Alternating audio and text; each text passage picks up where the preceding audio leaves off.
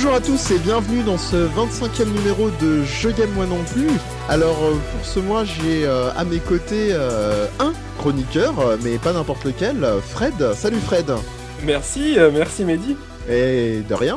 Et euh, bon, un peu, un peu moins de, de, chroniqueurs présents que d'habitude, mais vous allez tout de suite comprendre pourquoi, parce que nous avons deux invités de marque, et pas n'importe lesquels, ils s'appellent pas Marc, hein, évidemment, mais euh, nous avons euh, un invité qui est déjà intervenu dans le podcast, TMDJC. Salut TMDJC Bonjour Mehdi, bonjour Fred. Bon. Bonjour. Content d'être de retour dans, dans le podcast pour ah, nous... Toujours, toujours agréable de venir vous voir. Bon, super. Nous éclairer de, de, ta science. Je pense que les, les, plus attentifs auront une idée de ce autour de quoi l'émission va tourner. Donc, pour rappel, TMDJC, tu es chroniqueur chez Bagro Point, écrivain et euh, conférencier dans le domaine de la notion du bien-être et euh, également intervenant assez régulier au Stunfest. Tout à fait. Voilà, on peut voir euh, pas mal d'ailleurs de tes interventions sur les cycles euh, vidéo de conférences. On vous, on vous le rappellera sûrement dans l'émission parce que ça, ça, ça aidera au, sujet du mois. Et pour t'accompagner, euh, bon, toi, tu n'es pas trop surpris parce qu'il t'accompagne depuis très longtemps. on a avec nous Nathan de Bagro Point également. Salut à toi, Nathan. Salut, salut. Alors, je tiens à préciser quelque chose. C'est TMDJC qui m'accompagne. C'est pas moi qui l'accompagne. Ah oui, d'accord. Les, détails sont de mise. Donc dans la vie comme dans le podcast. Voilà. c'est moi le sidekick. Nathan, pour ceux qui ne le sauraient pas encore, est rédacteur, créateur du site Bagropoint et contributeur euh, régulier maintenant depuis quelques mois, presque un an, à Gamecult euh, également. Bah quasiment bientôt, euh, oui, un ou deux ans même, je sais plus ah, exactement. Ah, bientôt deux ans. Bon. On approche de la un an et demi, un an et demi, c'est ça. D'accord, d'accord. Et je voulais préciser que je suis très content d'avoir Nathan avec nous ce soir, puisque euh, oui, on est le soir, voilà, euh, puisque ça fait assez longtemps qu'on se connaît et qu'on n'avait jamais enregistré ensemble, donc voilà. En fait, on s'est même vu pour la première fois après euh, quelque chose comme euh, 8 ans de coécriture. 8 ou 10 ans ou un truc comme ça. On s'est vu la première fois il y a un an. Bref. Voilà, C'était le, c'était les confessions en off. Et puis un, un, un troisième invité qui sera pas présent euh, de, on va dire, par la parole. Oh, oh. Euh, non, il s'agit de Tswar qui est également euh, un membre, si je dis pas de bêtises, hein, à TMDJC Nathan de me corriger, un contributeur régulier de, de, de Bagro Point, enfin en tout cas qui, qui s'y vite euh, à l'occasion et qui a beaucoup aidé euh, à la réflexion du, sujet que vous allez euh, vous allez écouter aujourd'hui. alors avant de commencer et de vous lancer sur ce sujet, allez petit teasing avant les infos qui vont suivre. Hein, on va tourner autour du domaine du jeu de baston, hein, vous en doutez bien. alors j'aimerais revenir rapidement sur le retard de l'émission en précisant qu'évidemment la question s'est posée de la régularité mensuelle, mais que comme pour l'émission précédente, on aura la même remarque. On s'en excuse évidemment mais on préfère miser sur la qualité plutôt que la simple exigence du, calendrier. Voilà, ça c'est dit. Et puis surtout, euh, les, plus attentifs, euh, et en tout cas ceux qui nous suivent depuis euh, pas mal de temps, auront remarqué qu'il y a normalement un nouvel opening donc de l'émission. Ça y est, on a enfin notre, notre générique qui n'est pas dans mode libre de droit, petit jingle de base utilisé à droite et à gauche. Il s'agit d'un morceau d'un compositeur de chiptunes qui s'appelle Lukash et on le remercie vu qu'il nous permet d'utiliser euh, son morceau à titre gracieux. Donc euh, le titre du morceau s'appelle Beginning of Anxiety et il fait partie de l'album Digital Memories. Euh, il ouvrira chaque émission à partir de maintenant et il viendra clore le débat ou le débat du, du mois et parce que non, on va pas quitter non plus, on va pas se quitter comme comme chaque mois sans un morceau qui est choisi par les chroniqueurs ou par les invités. Ça, on garde cette habitude-là. Et euh, dernière remarque avant de commencer euh, et se lancer dans le vif du sujet, euh, je tenais à remercier deux autres personnes donc qui sont JC, donc Jean-Christophe Dardar, pas le sauveur, hein, qui fait qui, qui a un site qui s'appelle JC D A R D A R T.net et Jean-Charles Ray de la revue Théoria qui fait également partie, tous les deux font partie des, des cycles de conférences de l'année dernière au Stunfest. qui lui, Jean-Charles Ray, on retrouve sur le site Théoria donc je les mentionne parce que le premier euh, m'a aiguillé vers le compositeur Lukash, euh, grâce à qui vous devez le nouveau générique, et le second a été euh, d'une grande aide pour et une caution intellectuelle pour cette émission. Voilà, voilà, tout est dit. Un petit intro un peu plus long que prévu, mais on aura parlé tout. Et ce mois-ci, on va vous parler de modernisme et de postmodernisme dans le jeu de combat.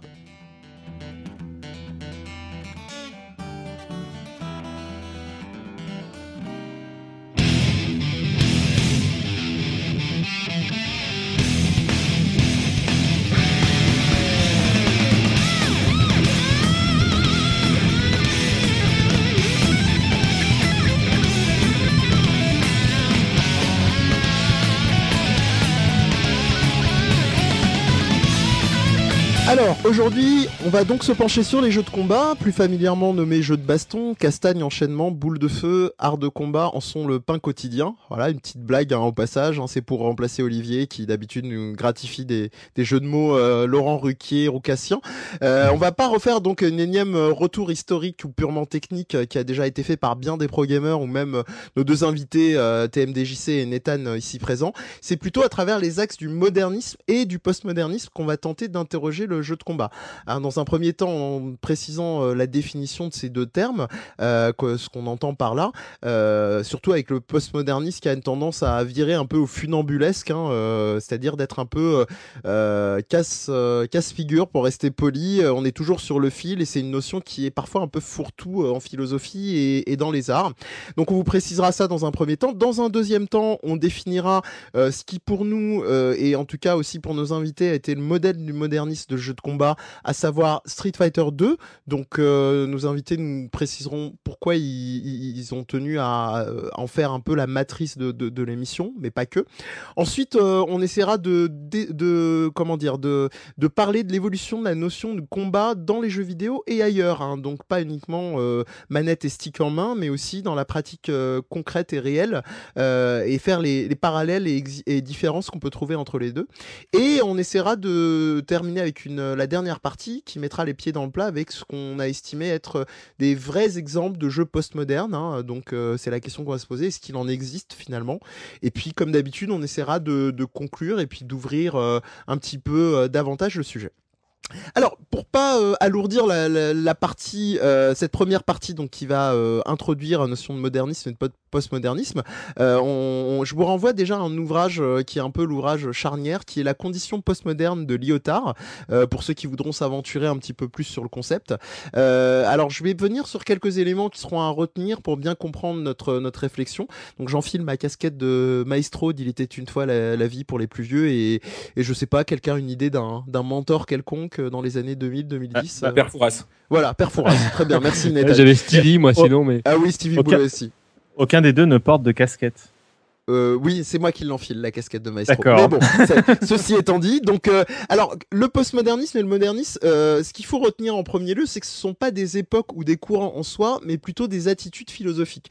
Euh, très souvent, vous aurez l'amalgame entre euh, postmodernisme et postmodernité qu'on utilise euh, de façon, enfin qu'on inverse l'un et l'autre. postmodernité et modernité, ce sont des paradigmes, donc des axes de philosophiques, alors que donc ils sont qui, sont utilisés pour décrire la philosophie, alors que le postmodernisme et euh, le, le, modernisme seront vraiment euh, engloberont plus euh, plus de, de, sujets que que le que le postmoder la postmodernité et la modernité. Le postmodernisme donc c'est plutôt la définition qui sera appliquée aux arts globalement. Alors on, va on, utilise aussi la remarque c'est qu'on utilise souvent le préfixe post pour parler très souvent de parfois de faits modernes mais qui sont pas tout à fait correspondants à notre vie quotidienne. Donc on se retrouve très souvent avec des réflexions où on va vous parler de postmodernisme alors qu'en fait il s'agit juste de modernisme avec euh, peut-être un habillage qui peut donner une impression hype ou euh, ou euh, en, avant-gardiste. Mais voilà la précision c'est que c'est pas ça. oui. ou parfois avec un peu d'anticipation. Oui voilà tout à fait. C'est pas ça donc le, le, postmodernisme. Alors comment est-ce qu'on peut délimiter la, le modernisme? Donc, déjà on peut faire le parallèle avec l'apparition de la modernité vers 1600 donc qui qui remplace progressivement le paradigme religieux par un paradigme scientifique en termes d'art donc on s'achemine vers le réalisme et l'organisation rationnelle. Ensuite, au cours du 19e siècle, le paradigme va atteindre sa limite et va commencer à se retourner contre lui-même. Et c'est de là qu'il va avoir une forme de renaissance du surnaturel irréel qui va se détacher progressivement du religieux.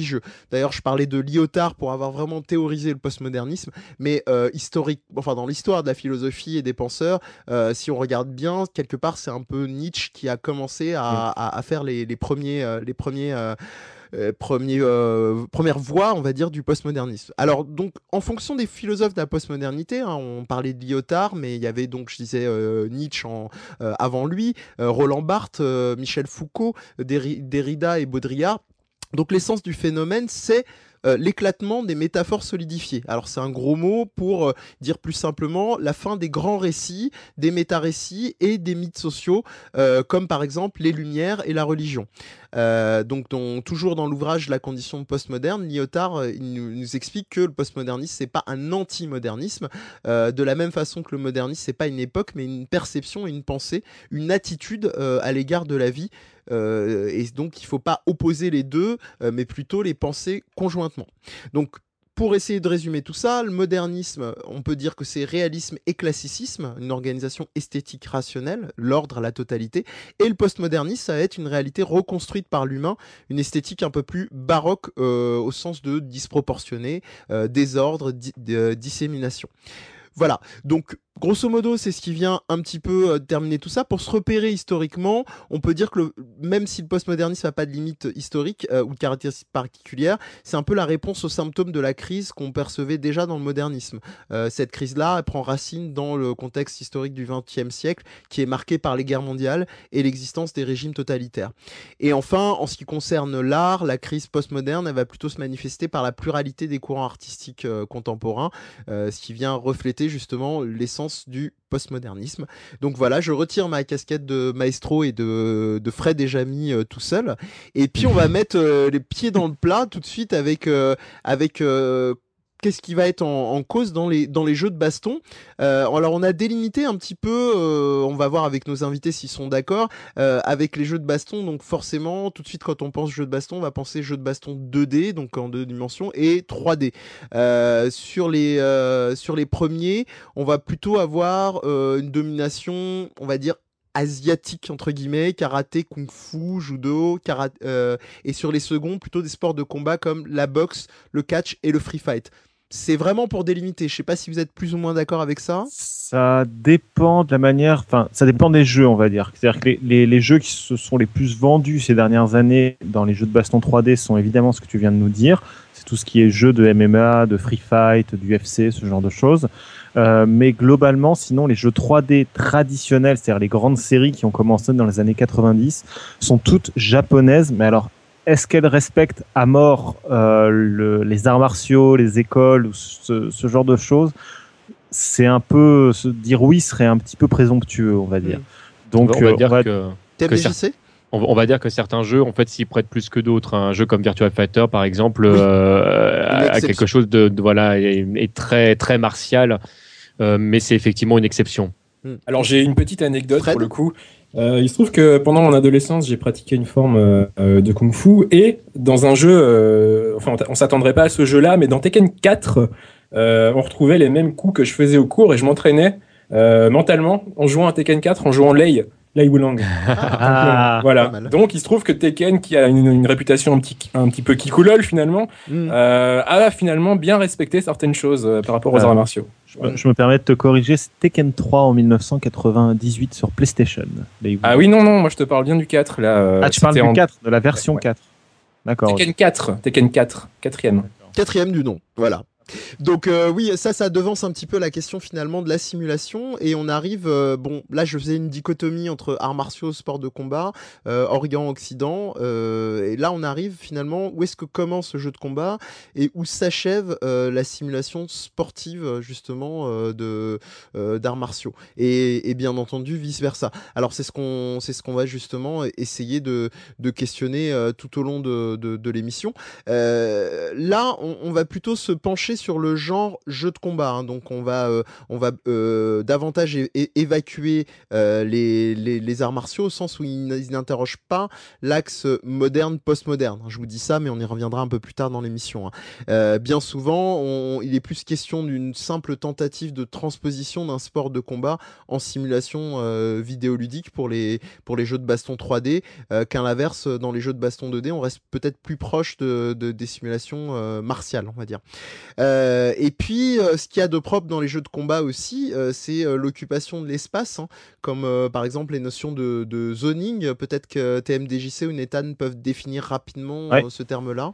Alors avec plaisir, je le ferai en fait ce qu'on appelle communément le zoning dans le jeu de combat, ce qui est un terme un petit peu un petit peu galvaudé, on va dire.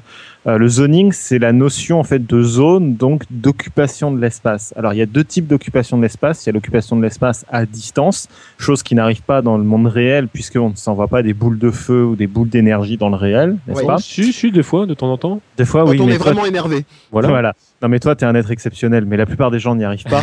euh, et sinon, ce qu'on appelle plus communément, en fait, la gestion de l'espace, c'est ce qu'on appelle les footsies. Autrement dit, le jeu de jambes. Et le jeu de jambes, là où c'est très intéressant, c'est le principe de base de tout homme qui a essayé un jour de frapper un autre homme avec un coup de pied, Mhm. c'est de réussir à frapper avec sa chaussure et de pas louper le truc.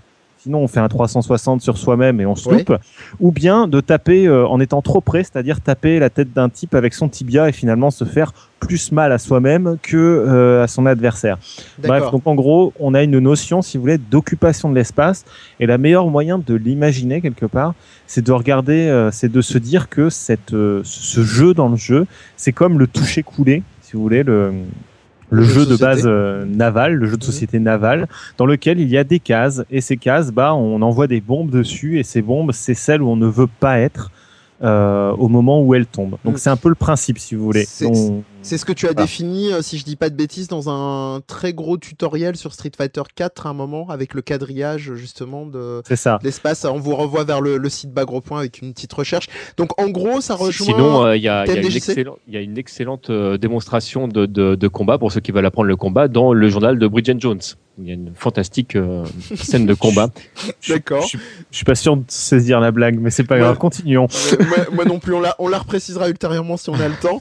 Euh, donc ça rejoint, euh, Nathan, si je suis bien, ça rejoint un petit peu ce que nous disait il y a quelques instants Fred, euh, avec finalement euh, cette, cette espèce de simulation, projection, comme ce qu'on peut avoir dans, dans le shadowboxing, par exemple, dans la pratique de la boxe anglaise ou française, de, du corps finalement. Ce que tu nous dis, c'est les limites et la connaissance anatomique du corps et comment est-ce qu'il va occuper l'espace, transposé finalement en code et en input. C'est exactement ça. C'est-à-dire que là où c'est assez amusant quelque part, c'est que c'est jamais vraiment montré, si tu veux, ce, ce genre de choses. C'est-à-dire qu'on c'est jamais explicité vraiment. On a eu un début en fait de- d'explication avec Street Fighter 4 dans, dans lequel le, le- le stage d'entraînement en fait était quadrillé. Tu vois, c'était un, un quadrillage vraiment, mais qui était derrière les personnages. Il y avait CVS2 aussi, Capcom versus SNK 2, non? Ouais, mais CVS2 c'était plus un décor dans le sens plutôt, tu sais, pour se faire À un délire à la hein. trône, tu Mhm. vois, voilà, vraiment quoi. Alors que là, vraiment, quand on commence par exemple un entraînement à Street Fighter 4, chaque personnage, tu vois, se trouve à un carré, tu vois, une case d'une ligne rouge qui, Ouais. qui, est vraiment euh, au milieu du stage, et on peut tout simplement faire les coups dans le vide et se dire ah bah tiens tel coup prend par exemple une case et demie ou une case trois quarts ou une Ah, demi-case, oui, d'accord. tu vois, quelque chose de finalement de très simple, de très Oui. mathématique. Et euh, alors Toucher évidemment, coulé, comme tu disais. toucher coulé, voilà. Mm. Alors évidemment, euh, on parlait par exemple de la, de la boxe anglaise ou française. Pour pratiquer moi-même la boxe française, donc la savate, on est plus proche à la limite dans la savate et dans la boxe anglaise et française de jeux de combat 3D, dans le sens où la profondeur, c'est-à-dire le, le pas de côté, mais vraiment littéralement, est la notion principale d'esquive pour en fait occuper le terrain. C'est-à-dire que le terrain, vraiment, on n'occupe plus une ligne, on occupe un espace vraiment euh, cubique, littéralement, quoi. Oui. Et à ce moment-là, on va essayer en fait d'utiliser ce terrain de la meilleure manière qui soit pour se repositionner. Par exemple, en savate, si tu donnes un coup de pied, la première chose que tu feras, c'est d'abord positionner ta jambe d'appui de façon à être à la parfaite distance pour que ton pied touche. Donc vraiment, il y a quelque chose de dans le jeu de combat entre guillemets 3D, il y a un petit peu ça aussi. La notion de distance est moins prédominante que dans le jeu de combat 2D, mais elle existe et surtout la profondeur, c'est-à-dire le fait de pouvoir se- aller vers nous, si sur un plan 2D ou Mhm. vers le fond du stage, est extrêmement importante, voire même essentielle. C'est la base du gameplay, par exemple, de la série Tekken. Voilà. D'accord. Alors, simplement, je voudrais euh, préciser quelque Fred chose. Euh, donc, euh, Mehdi, tu parlais de shadowboxing. Euh, moi, je suis la voix candide de l'émission. Hein. Je connais pas spécialement les jeux de combat autant que mes interlocuteurs ici, mais euh, je voulais rappeler quand même que le shadowboxing, c'est euh, dans l'entraînement de, de boxe anglaise, Oui, c'est le fait merci. de se battre contre un adversaire qu'on imagine, Oui. donc euh, d'avoir un entraînement virtuel finalement euh, euh, dans des conditions qu'on imagine mentalement. Voilà. Merci beaucoup ouais, pour la précision. Donc c'est c'est en ça que ça ça rentrait en parallèle avec ton exemple de Tekken 4. Euh, donc je juste avant de continuer, je j'invite les auditeurs à, à faire attention aux commentaires désobligeants qu'ils pourraient laisser parce que je me rends compte que progressivement on est entouré de pratiquants assez assidus de sport de combat. Euh, donc euh, au-delà au-delà de cette remarque euh, pla- euh, et provoque. donc on va passer tout doucement donc à la notion de jeu de combat moderne en s'intéressant au cas de Street Fighter 2.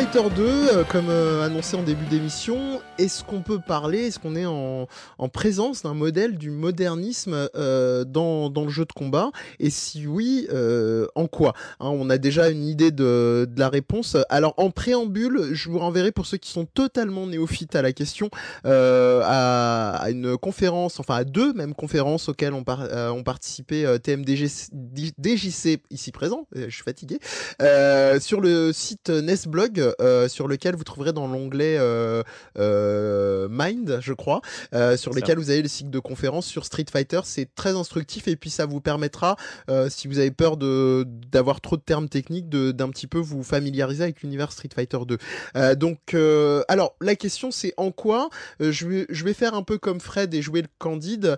si on regarde la matrice de Street Fighter 2 qui s'inscrit dans cette dimension de de classicisme, comme le disait Lyotard pour le pour le moderne on a la fin des grands récits avec finalement cette dualité entre les personnages de Gookie et de Gooken. On va vous expliquer rapidement, rassurez-vous, TMDJC va, s'en charger, autour de, euh, de la critique d'un art martial qui a été créé dans le jeu qui s'appelle le Gutetsu et auquel donc Gookie, si je ne dis pas de bêtises, euh, fait le reproche à Guken euh, d'alléger justement la pratique de son art martial. Alors on a, j'ai pris cet exemple scénaristique volontairement pour lancer TMDJC sur la question, qui va déjà réexpliquer euh, le contexte euh, scénaristique et puis prolonger sur est-ce que Street Fighter 2 est un modèle de modernisme ou pas dans le jeu de combat?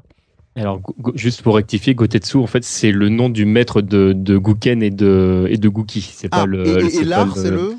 Euh, c'est euh, euh, Azanetsu, je crois, de mémoire. Euh, je te le confirme. Je vais, je le confirme d'ici un court instant.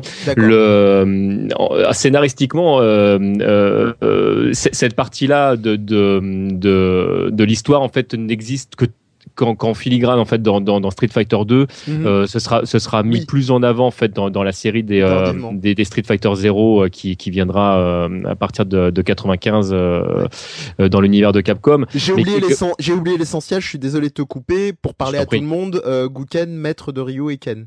Tout à fait exactement et euh, alors pour la petite anecdote, en fait, qu'est-ce qui est euh, qu'est-ce qui est raconté euh, à travers cette histoire? En fait, tout simplement, euh, donc frère de de, euh, a un point de vue martial qui est que un, pratiquant d'art martial doit tout donner pour acquérir la, technique ultime, c'est-à-dire qu'il ne doit pas y avoir de, zone d'ombre dans dans la capacité d'apprentissage. Si je dois faire un parallèle avec une, une série qui est ultra connue euh, si on fait un parallèle avec les Star Wars. Euh, c'est-à-dire qu'à un moment donné, on dit voilà, si tu veux connaître la Force, il faut que tu connaisses les deux côtés de la Force, que tu reconnaisses le côté lumineux, le côté obscur. Mhm. Euh, c'est exactement ce que ce que considère. Euh, Gudetsu, lui, part du, du principe que ils sont arrivés à une période où ils n'ont plus besoin de, de, tuer pour survivre et, et il essaye de, de mettre en lumière des choses qui sont qui sont plus dans, dans l'art de défense en fait que dans le que dans l'art meurtrier. Mhm. Euh, il, va se passer que, que Guken, qui partage les mêmes points de vue que, que Gudetsu, pardon, va va continuer en fait euh, vers cette euh, cette lumière et, et Guki qui lui continuera à apprendre des choses qui sont plus générales et aussi par la même plus obscures, tuera son propre maître avec des techniques que son propre maître lui avait interdit de manière plus ou moins égotique, mais également pour pour montrer que bah voilà, euh, j'avais raison. Bien, ça, bien que j'avais raison, puisque de toute façon, euh, concrètement, je t'ai vaincu sur un sur un art. Euh, toi, tu es tu es parti dans quelque chose de plus lumineux, mais moi, je te montre que si j'utilise toutes les techniques, eh bien, je viens à bout de, de tes techniques, donc je considère qu'elles sont euh, moins puissantes que les miennes. Alors là, on est encore dans du pur modernisme. Parce on est, dans du pur modernisme, d'un modèle hégémonique et d'une vérité qui prime absolument sur tout. Exactement. Alors là, euh, Guken, euh, lui, fera le choix en entraînant euh, Ken et Ryu de complètement édulcorer ce, côté sombre de cet art, en fait, au, profit de quelque chose de beaucoup plus proche, en fait, des arts martiaux classiques. Donc, en retirant toutes les techniques mortelles et en essayant de faire comprendre à ses élèves que bah, il faut transcender cette, cet espace-là pour pouvoir en tirer l'ensemble des, des bons côtés de cet art martial et n'y a pas besoin de, basculer du côté sombre, à l'instar de la force, là encore, je dis, euh, euh, pour proposer quelque chose de, complet. il s'avère que dans l'histoire, Ryu et Guki auront euh, à de multiples reprises à s'affronter et, que régulièrement, ça finira par des matchs nuls, ce qui prouve du coup dans l'histoire que c'est pas parce qu'on n'utilise pas des techniques mortelles que l'art est forcément moins puissant. Et là, après, on va enchaîner effectivement sur quelque chose de plus de l'ordre du postmodernisme. Mais effectivement, dans cette partie-là de, l'histoire, euh, on considère que ben voilà, il y a eu une il y a eu une histoire qui était que voilà, on avait un art martial considéré comme complet, euh, qui était un art meurtrier, et on a transformé cet art parce qu'on considérait que aujourd'hui il n'y avait plus besoin d'en arriver au meurtre pour pouvoir faire, enfin, exprimer son, point de vue. Donc on a transcendé cet art et on a exagéré effectivement certains côtés de cet art pour produire autre chose. D'accord. Alors, euh, pour préciser, on a le choix de Street Fighter 2 et pas uniquement euh, un angle de, fan. Hein. C'est vraiment parce qu'il s'inscrit, comme vient de vous le dire TMDJC, euh, dans une trame scénaristique cohérente, ce qui est assez rare dans les sagas de jeux vidéo, sagas en règle générale et encore plus dans les, les sagas de jeux de combat. on aurait très bien pu choisir le rival de l'époque, un petit peu moins, qui a un peu perdu de sa, on va dire de de, sa sublime et de sa, de sa base de participants qui est King of Fighters. Alors on mhm. on l'a pas fait parce que on va passer donc à la deuxième partie qui va nous intéresser, qui va davantage traiter du, gameplay. Donc euh, qu'est-ce qu'il va faire justement que dans Street Fighter 2, on reste sur cette, euh, cette, euh, cette hypothèse que ce serait le modèle de, du modernisme du jeu de combat? Ouais, bah en fait, ce qui est intéressant avec Street Fighter, c'est que si tu regardes les, les, les, numéros principaux des séries, hein, je parle bien des, des numéros principaux, c'est-à-dire Street Fighter 2 et c'est les Suisses, Street Fighter 0, Street Fighter 3, mhm. euh, Street Fighter 4. En fait, c'est des jeux qui ont, euh, bien qu'ayant bougé, si tu veux, euh, du point de vue du gameplay, ayant eu de nouvelles idées, c'est des jeux qui sont restés extrêmement carrés, coincés peut-être on pourrait dire, dans euh, quelque chose de, classique, mais finalement d'extrêmement essentiel. Comme on l'expliquait avant, c'est le, fait d'occuper l'espace, le fait de, réussir en fait à tourner un jeu sur euh, quelque chose qui euh, pourrait presque être considéré comme du vide, parce que à partir du moment où tu mets quelqu'un sur un jeu, que tu lui dis regarde il y a six boutons, que tu lui mets un stick arcade, le, premier réflexe que tu vas avoir, c'est d'appuyer, tu vois, sur les mmh, boutons. Mmh. Et le fait de dire dans Street Fighter, on vise à une économie, si tu veux, des boutons, mais on a une pluralité, une grande quantité de touches, de façon à avoir, tu vois, une, euh, une immédiateté dans la touche, dans l'idée de, retranscrire le coup dont on a besoin. Et ça, c'est extrêmement important. Et les six boutons de Street Fighter, par exemple, sont actuellement vraiment un modèle de presque tous les jeux. J'ai envie de dire, parce que presque tous les jeux aujourd'hui se jouent à cinq ou six boutons, mais très mmh. souvent six boutons hormis les jeux 3D qui ont un autre modèle, mais ça on y reviendra peut-être plus tard. Et là où c'est vraiment très intéressant, c'est que Street Fighter 4, même sorti récemment, n'a finalement pas du tout suivi la mode et les, carcans du jeu de baston qui s'est développé dans les années 2000 et est revenu à une essence, une base qui est celle de Street Fighter 2 mélangée à celle de Street Fighter 3, quelque part, on peut dire à peu près que c'est ça, et euh, bah, qui finalement est très old school, mais très très moderne parce que quand c'est sorti Street Fighter 2, il faut pas oublier qu'il n'y avait pas de jeu en opposition. Tous les jeux étaient euh, généralement des jeux en, en collaboration, comme par exemple Double Dragon où on était un beat'em up, on tapait des dizaines de gens et à la fin on se tapait peut-être un petit peu dessus dans un petit côté fraternel, mais on n'avait pas de, il n'y avait pas le Nemesis. Et ça Street Fighter l'a apporté aussi par l'incarnation de la borne d'arcade en opposition où chaque joueur joue de son côté à son propre écran, à un unique stick arcade et on joue pas côte à côte, si tu veux. Et Street Fighter, pour ça, là où c'est vraiment très très fort, c'est que on a aussi, du point de vue du game design, tu vois, tous les jeux avaient des, des, hitbox, euh, des, des, coups qui portaient loin, des coups qui portaient pas loin. Euh, Alors, hitbox pour les néophytes alors des, des, zones de touche, c'est-à-dire que soit on touche l'adversaire, soit on a une zone nous-mêmes qui se fait toucher. Mhm. Et tous les jeux sont basés sur ce principe-là. Quand vous jouez à Double Dragon, à, à Tetris, à tout, en fait, ou tout même est à des hein, des jeux de tir. Voilà. Euh, voilà. Exactement. Et en fait, Street Fighter, c'est un peu le, le, jeu qui est arrivé, qui a dit, regardez, on va élever la notion de touche, mais vraiment au rang d'art. Après le shoot them up, mais dans le sens où on incarne quelqu'un de vraiment d'humain, et c'est plus juste euh, pam pam boum boum, c'est juste on essaie de simuler à peu près une pratique martiale, l'humain. Et pour ça, on va dire Street Fighter, c'est un peu le, je sais pas, on va dire que c'est le premier jeu qui a vraiment des hitbox où euh, c'est extrêmement important qu'elle soit parfaite. Mhm. Mais je pense qu'on n'est pas loin en fait de cette idée-là. C'est un thème Oui. JC me contredira si je me trompe, mais euh, Non, non, je crois, non, non, je crois que vraiment euh, avant Street Fighter 2, t'avais des tas de jeux qui pouvaient avoir des hitbox pourris où le héros, tu vois, il tape moins loin que euh, les adversaires, par exemple, juste pour rendre le jeu plus dur. Dans Street Fighter, on n'est plus dans l'idée de rendre le jeu plus dur. On est dans le jeu, dans l'idée de rendre le jeu compétitif et en même temps de le rendre, euh, comment expliquer ça, égalitaire. Tu vois, différentiel mais Oui. égalitaire. Donc voilà, c'est ça les la modernité. de, de- de TMDJC? Street, les hitbox de, de Street Fighter premier du nom étaient, étaient plutôt bien. Le problème, c'est que le gameplay était, était pas très accessible pour le, pour le commun des joueurs. Et c'est vrai que, que Street Fighter 2, même si euh, un joueur de Street Fighter 4 découvrait Street Fighter 2 aujourd'hui, probablement qu'il aurait du mal à jouer avec ou qu'il le trouverait euh, pas très euh, accessible.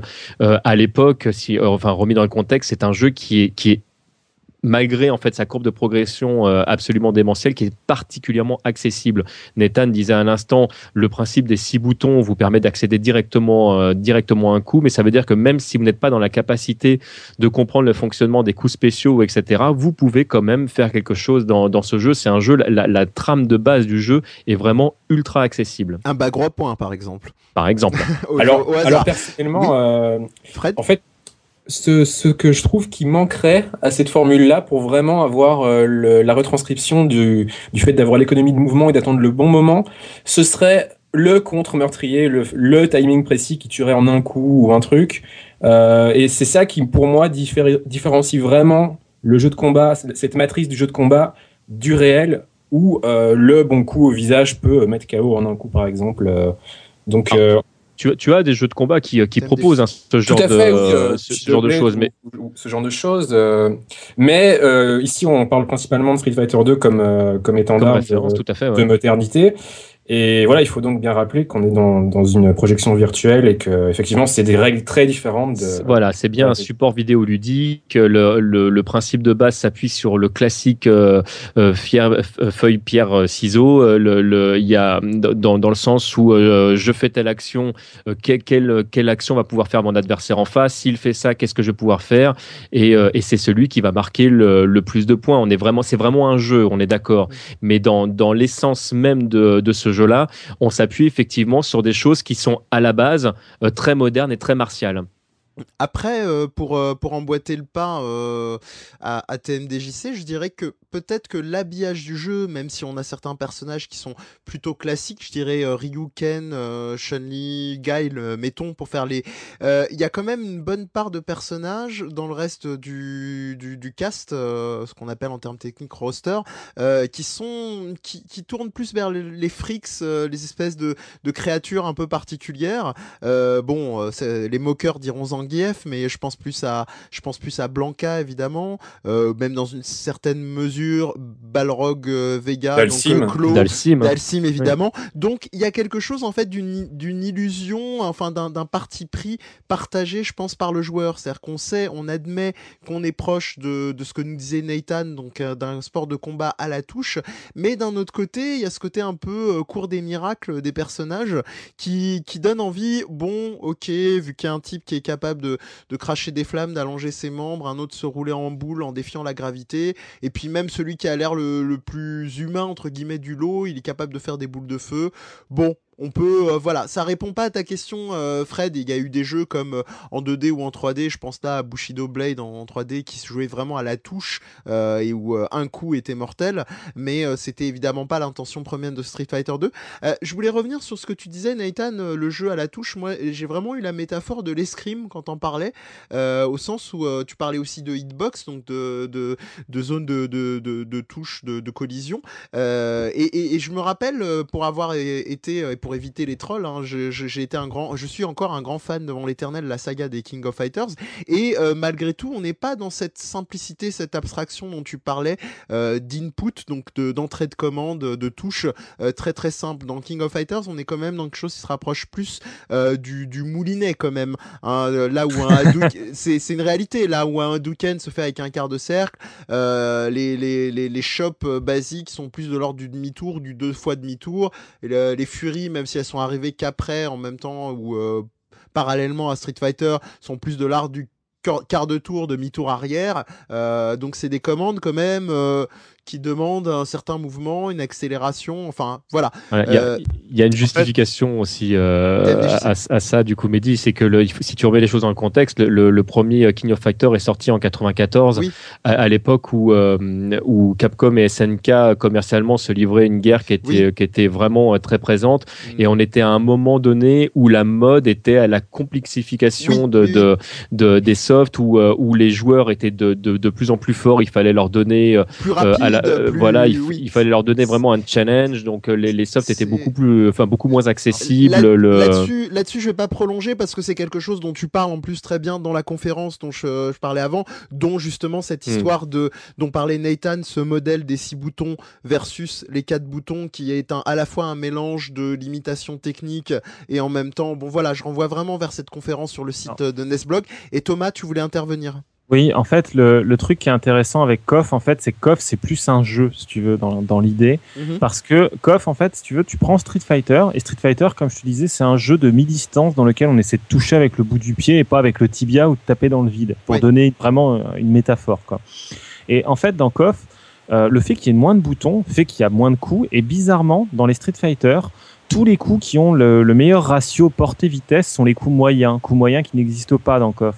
Mais dans KOF, ils sont remplacés par quelque chose, enfin dans King of Fighter, donc pour KOF, euh, ils sont remplacés par quelque chose qui est différent, qui est de l'ordre du mouvement, c'est-à-dire les petits sauts qui permettent en fait de passer au-dessus des coups qui ont généralement le plus de portée, coups qui sont généralement proches du sol. C'est euh, le bas moyen pied de Ryu, mhm. par exemple, qui est l'exemple emblématique, mhm. la balayette, etc. Bakov disait, on a moins de boutons, mais en fait, on va transformer ça en donnant plus de capacité de déplacement et le et ça crée une nouvelle triangulaire comme le pierre-feuille ciseau qui était que bah si on pouvait sauter au-dessus en fait euh, les, gens faisaient des, des coups normaux bas si tu veux qui la balayette par exemple pour t'avoir à distance et ben tu sautais au-dessus de cette balayette tu mmh, vois. Et une fois que tu avais sauté au-dessus de cette balayette et que le mec se la prenait trop il faisait par exemple un coup haut et ce coup haut était battu par quoi? Par la balayette. Donc tu vois, tu avais une nouvelle triangulaire qui complexifiait le jeu, mais qui en même temps, en prenant toujours ce, principe vraiment de, de hitbox, c'est-à-dire d'occupation de l'espace, réduisait de facto de manière quasi immédiate, puisque tu faisais que sauter sur l'adversaire, tu réduisais immédiatement la mi-distance qui est la chose prédominante de Street Fighter. Et c'est pour mm. ça que Street Fighter reste encore aujourd'hui un jeu vraiment moderne, c'est parce qu'il a l'essentiel quelque part et qu'il n'a jamais dérogé de cette règle essentielle. Alors que KOF, dès le début, il y a la cassée entre guillemets quoi. Alors Nathan, euh, permets-moi de te couper deux secondes. Euh, si on revient donc euh, au principe de modernisme et de postmodernisme, en deux mots, est-ce que KOF est postmoderne déjà? En fait, KOF et euh, je sais pas si KOF et je me suis jamais vraiment posé la question dans le sens. Euh, pour, pour moi, KOF c'est un jeu moderne. Le, il y a même même si euh, KOF ouvre, enfin, il y, a, pas il y a pas d'évolution. Euh, enfin, il y a des évolutions importantes dans, dans l'univers de de KOF, mais il y a il y a, y a pas cette pluralité qu'on va retrouver en fait dans d'autres softs plus tard qu'on considère comme comme postmoderne et on, on, y, reviendra un petit peu euh, un petit peu après. Euh, KOF c'est une euh, c'est une autre exploration en fait de, de ce que de la base qui est, qui est, qui est proposée par Street Fighter 2, mais je pour moi de ma fenêtre ce n'est pas du postmoderne. C'est un c'est un jeu on va dire euh, moi vous m'arrêtez si je si, si vous n'êtes pas d'accord que je trouve plus nerveux qui reste post, qui reste moderne mais plus plus nerveux et à la limite qu'on pourrait qualifier de de de post-moderne de par son scénario. Euh, là, on en avait pas euh, discuté déjà à l'époque. On mhm. avait eu le projet de l'émission euh, avec avec Nathan, au sens où il y a vraiment une évolution dans les arcs. On est passé de d'une vision très classique en référence au, au, thème et au mythe fondateur et, et religieux, donc avec ce fameux arc qui va de KOF 94 à KOF 97, qui est la saga Orochi, mhm. et qui sont d'ailleurs des figures du folklore japonais, hein, et qui ensuite du 99 King of Fighters 99 au King of Fighters 2001. Tu pourrais euh, me dire jusqu'au 13 en fait, hein, globalement. Euh, oui, bah non, bah non, non, justement, justement, parce que parce que 2001, ah on a cette, cette, cette, hégémonie très scientiste, c'est-à-dire euh, un peu comme ce qu'on peut voir dans les Metal Gear Solid, c'est-à-dire cette structure du gène améliorée, clonée. Donc d'ailleurs, le héros est cloné.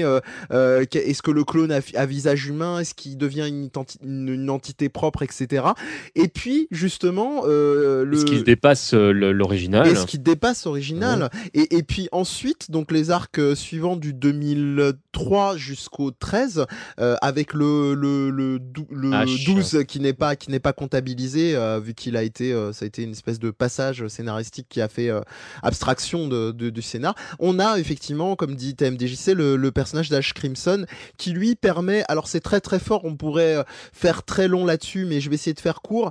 Euh, Ash Crimson, c'est un peu un personnage, je dirais, critique euh, de, euh, de la série elle-même. Et c'est en ça que scénaristiquement, King of Fighters est postmoderne, au sens où il, vient rebooter l'univers de King of Fighters, non pas comme on reboot un, comics, une série télé, juste pour de manière, on va dire, marchande, mais parce qu'il se moque lui-même de cette, cette tendance qu'ont réclamé les fans à, à corps et à cri du retour du, du modernisme et du classicisme dans King of Fighters euh, en le remettant à zéro. Donc on va pas plus spoiler, mais en tout cas pour ceux qui s'intéresseraient, peut-être un jour un, time extended ou quelque chose comme ça sur le sujet.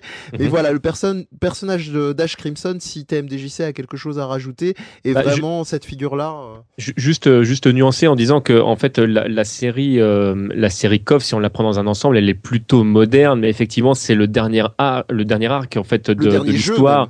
Le, le, ouais, j'ai envie de dire, j'ai envie de dire le dernier arc. Moi, je, moi, je placerais à partir, enfin scénaristiquement à partir du 2003, vraiment le. Mhm. Pour aller jusqu'au 13 où là effectivement on, tombe dans le postmodernisme. Mais euh, mais sinon euh, les, euh, les, jeux d'avant sont, sont, complètement que ce soit scénaristiquement dans le gameplay ou dans l'approche complètement moderne. D'accord. Alors pour pour répondre à la question de de, Fred, hein, je pense que tout le monde est d'accord. King of Fighters serait de d'approche euh, post-moderne de par son scénario. Mais le propre de Street Fighter 2, c'est qu'il est, euh, à la fois d'un point de vue intérieur et extérieur, et ça je crois que Nathan, c'était une précision que tu tenais, euh, qui était importante pour toi pour qualifier Street Fighter 2 de, de, de jeu de combat moderne, c'est que de l'intérieur, c'est-à-dire euh, les, si on vit les personnages comme contemporains, hein, tout ce que nous a expliqué TMDJC sur euh, l'évolution des personnages, mhm. leur progression, leur histoire, etc. Mais aussi d'un point de vue extérieur, c'est-à-dire nous en tant que joueurs pratiquant le jeu avec un regard critique, une vision d'ensemble sur Street Fighter et ses allers-retours son le fait de le polir progressivement euh, euh, au, fil de ces, itérations. Là, on peut parler de, de jeux modernes. C'est ça. En fait, euh, c'est ça qui est intéressant avec Street Fighter et peut-être plus qu'avec toutes les autres séries finalement. C'est que si on regarde Street Fighter, on vient d'expliquer en quoi il était moderne du point de vue du gameplay, mais ça, c'est notre point de vue à nous de joueurs extérieurs qui regardons une, série de, jeux vidéo quelque part si on se mettait euh, à l'intérieur de Street Fighter, c'est-à-dire si on faisait partie intégrante de cet univers, en fait, Street Fighter serait très moderne dans le sens où il possède lui-même ses propres grands mythes. Donc on a bien lu sur l'histoire de, de, Gotetsu avec euh, Guki et Guken qui, qui, qui pratique, puisqu'on on en parlait tout à l'heure, c'est euh, Lazatsuken pour le bien ah, prononcer. Merci TMDJC. Lazatsuken. Et on a d'autres histoires, en fait, d'autres, euh, j'ai envie de dire vraiment, on a cette espèce, enfin, la meilleure moyen de l'expliquer en finalement ce, mythe on va dire fondateur du jeu de combat de, Street Fighter et qui porte l'univers, c'est le personnage de Ryu finalement parce que pourquoi aucun jeu n'a jamais réussi finalement à se à, copier Ryu tu vois si c'était si facile? Et pourquoi aucun jeu dans lequel il doit y avoir un caméo de Street Fighter ne, ne prend jamais autre caméo que Ryu et généralement Chun-Li avec? Tout simplement parce que c'est des personnages qui Ouais, Gookie aussi était pas mal souvent là, parce que c'est lent, ouais, c'est vrai. Et dans l'idée, si tu veux, c'est que ces personnages-là représentent une forme de mythe, quelque chose d'inamovible, d'immuable. Mhm. le, le, le, le, fait de, de, pratiquer un art martial jusqu'au bout, pour pas pour l'argent, pas pour la gloire, mais vraiment parce que il y a l'idée d'accomplissement personnel, de recherche de quelque chose qui n'est peut-être même pas connu finalement. Et euh, ça, si tu veux, c'est vraiment le mythe, le, le mythe du combat avec un grand C, vraiment qu'on a dans Street Fighter et qui explique pourquoi, entre guillemets, tout ce monde-là se tabasse, se, se, met sur la tête, en fait, au-delà des, des, délires de scénarios de genre, euh, tel, lui, il a été cloné, lui, des machins, etc. Il y a l'idée que, oui, il y a, il y a le combat, il y a l'amour du combat, il y a la recherche dans le combat, quelque part. Et c'est ça qui fait que Street Fighter 2, Street Fighter 0, est resté extrêmement moderne tout, tout, au long de son histoire. Street Fighter 4 l'est aussi d'ailleurs, avec notamment le personnage de Sagat qui euh, évolue énormément dans, la, dans Street Fighter 4. Mais on va dire, on en reviendra peut-être un peu plus tard dessus, mais c'est avec Street Fighter 3, euh, Street Fighter 3.1, 2 et 3 plus tard en fait que va y avoir une remise en question et une arrivée finalement de la postmodernité à l'intérieur de Street Fighter. C'est-à-dire que si tout Street Fighter pour nous est moderne du point de vue du gameplay, peut-être post-moderne, parce que bon, c'est un peu nanardisant, c'est inspiré de certains trucs, etc.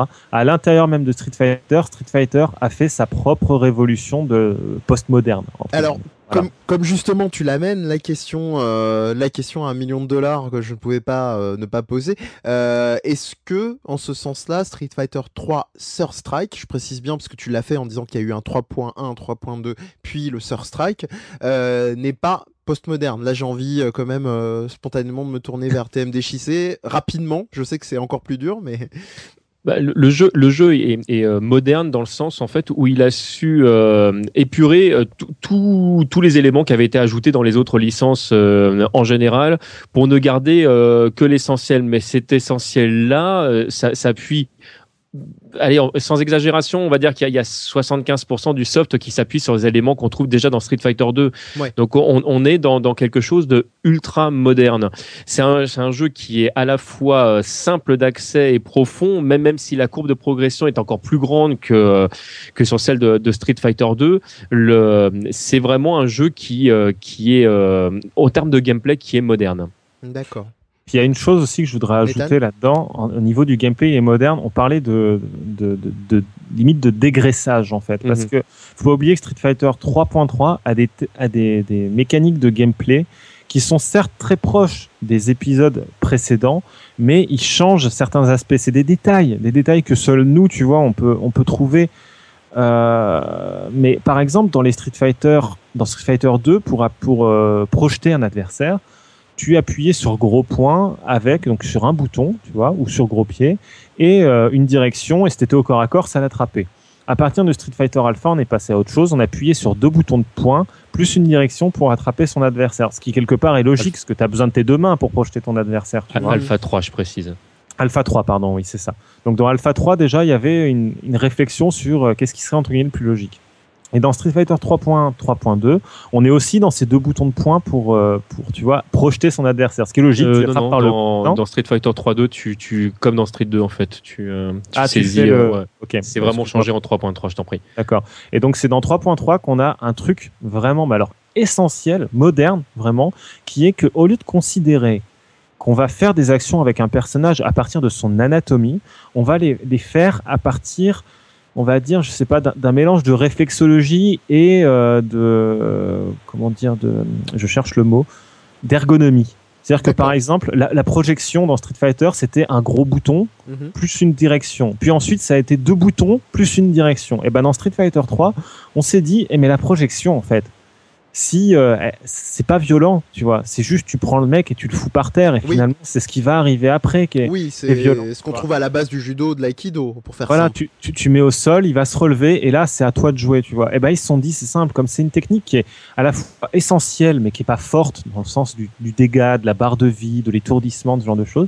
Et ils l'ont mis sur les deux boutons faibles. Tu vois, ils ont cassé cette dichotomie point pied différencié et ils se sont dit on va mélanger le point et le pied juste pour dire voilà on part de, de, part tes deux petits bras comme ça, tu projettes le gars, tu lui fais pas bien mal, tu utilises deux boutons qui sont faibles, mhm. tu le mets au sol. Et Street Fighter 3.3 a opéré des dizaines de changements comme ça, vraiment des, tout petits détails, de l'épuration, vraiment un dégraissage mm. pour te dire on est toujours Street Fighter, on est toujours dans la modernité, mais finalement on a trouvé le meilleur moyen de contrer cette modernité, donc le fameux système de contre de Paris qu'il y a dans Street Fighter 3. Oui, pour rappel, oui. Pour rappel, mais aussi il n'y a pas que ça, il y a le fait d'avoir la, tu vois, le, un overhead, donc un coup qui tape en haut, même quand on est au sol, sur de boutons médiums, parce que oui, c'est pas une technique qui fait beaucoup de dégâts, mais elle a un grand sens psychologique. Et puis après, il y a, la, il y a la, le fait de, de, de se moquer de son adversaire en appuyant sur la provoque, le taunt, la, la, provoque. personal action dans, dans ce jeu, parce qu'elle a, elle a vraiment une, euh, une autre fonction que, que juste se moquer de l'adversaire, puisque suivant les personnages, en fait, elle, elle proposait des options supplémentaires, comme remonter... La rose de euh, Dudley ou des choses comme ça. Euh.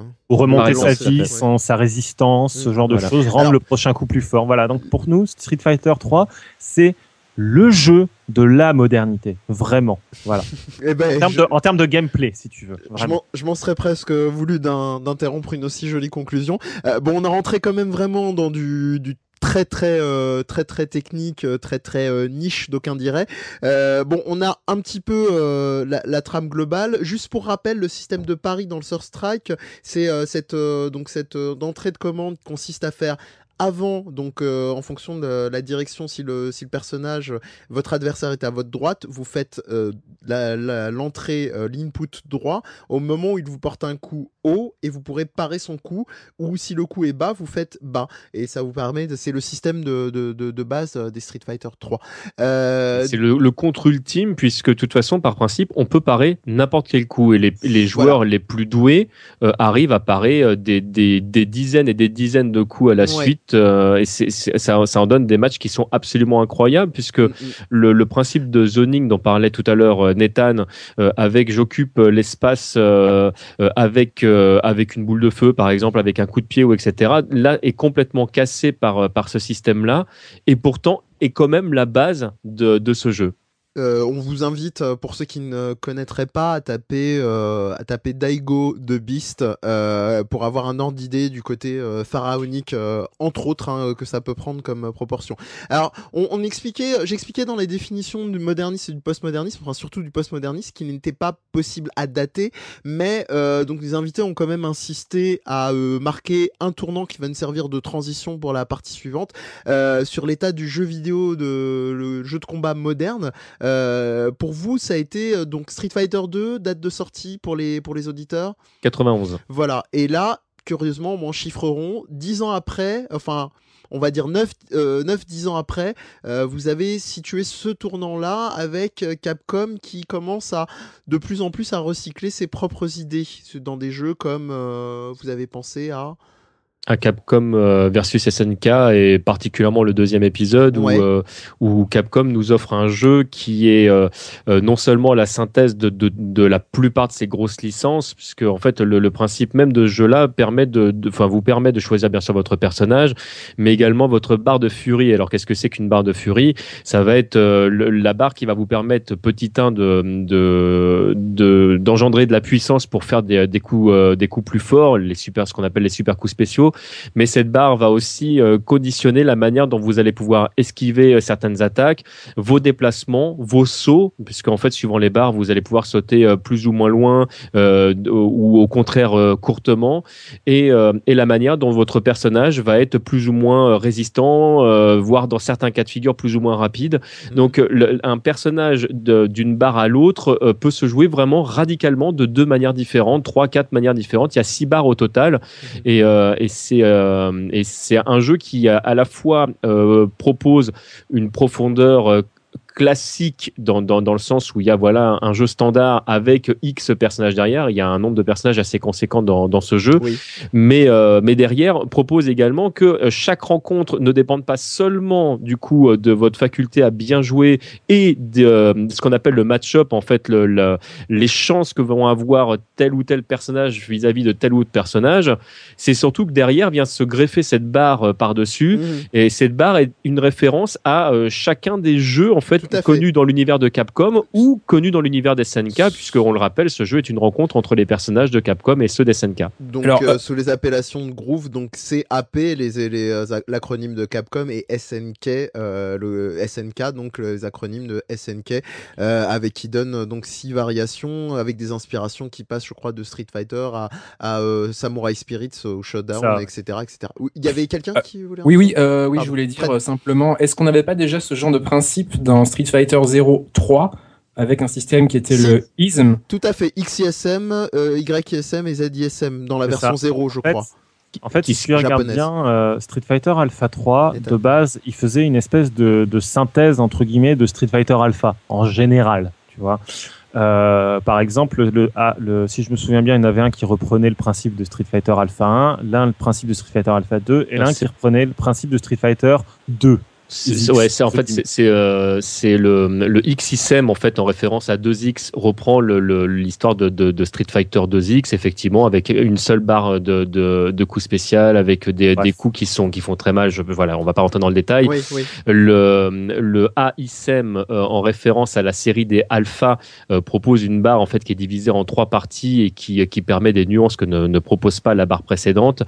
Et la dernière barre, le VISM pour par, pour variation en fait s'appuie sur l'Orient Combo qu'on a découvert dans Street Fighter Alpha 2 qui permettait en fait de casser euh, n'importe quel coup par n'importe quel autre avec une petite variation dans, dans l'Alpha 3. Donc euh, comme le dit Nathan, c'est vraiment une, euh, une synthèse de ce qui a été fait dans l'univers de, de, Street Fighter, également prenant le, Street Fighter 2 et en faisant complètement abstraction de ce qui a été fait dans Street Fighter 3. Sachant que chose intéressante, Street Fighter Alpha 3 est vraiment, euh, comment dire, le, le, dernier qu'ils ont ajouté. Donc, je crois que c'est le, le YSM, c'est ça, celui de Street Fighter Alpha 2 euh, TMJC. Euh, VISM. VISM. Le VISM en fait est complètement déséquilibré dans le jeu et que euh, au moment où ils ont voulu faire une synthèse, tu veux, ils ont pas encore, ils n'étaient pas encore tout à fait sûrs de ce qu'ils faisaient comme synthèse. Et quand ils ont réinclus ce, ce mode, par exemple, dans Capcom vs NK2, si je ne me trompe pas, c'est le A-Groove, oui, bah, ils l'ont, ils quand même encore une fois transformé. Donc c'est pour ça que Capcom vs NK2, c'est la,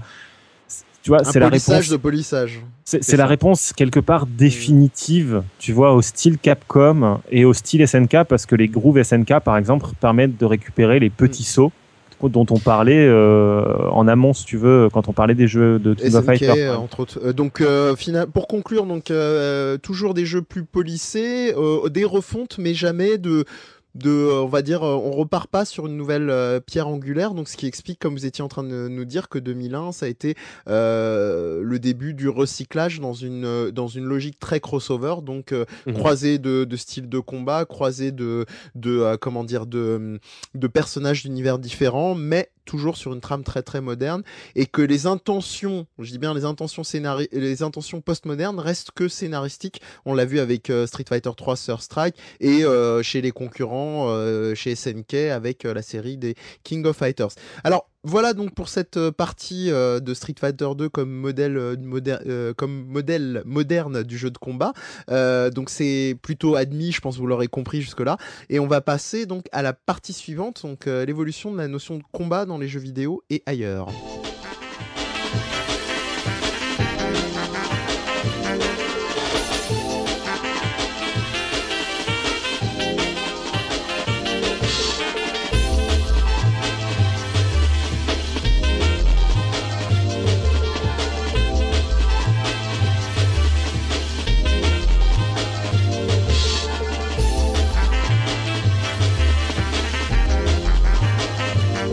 Alors donc, euh, le combat et la notion de combat, on le retrouve évidemment dans les jeux vidéo, euh, dans les, arts martiaux et les sports de combat, et, euh, et, on, va essayer maintenant de faire des, trouver des parallèles et des différences donc entre ces deux, ces deux modes. Alors si on devait vraiment euh, faire simple, euh, jouer le candide, on pourrait se dire que euh, la modernité c'était le self-défense. Donc self-défense et l'art martial, donc des pratiques qui visent à l'efficacité, tuer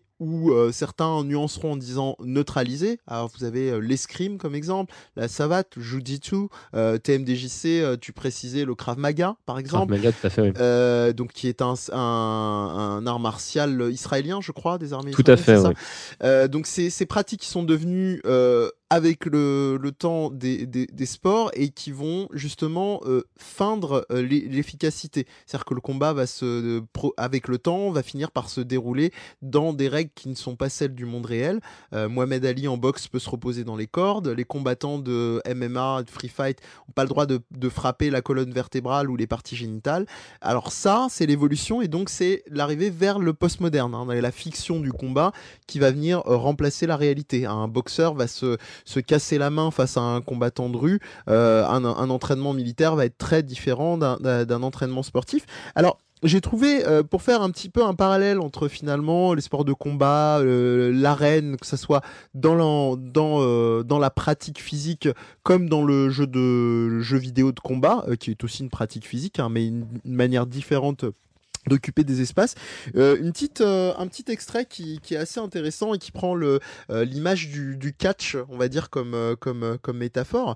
alors c'est extrait d'un ouvrage dont on a peut-être déjà parlé, je sais plus, peut-être que je yoyote, de Roland Barthes qui s'appelle Mythologie, où il parle justement du catch et il nous explique justement le catch vraiment comme sport de combat et ça se rapproche assez du, du, du, jeu de baston justement sur console de jeux vidéo.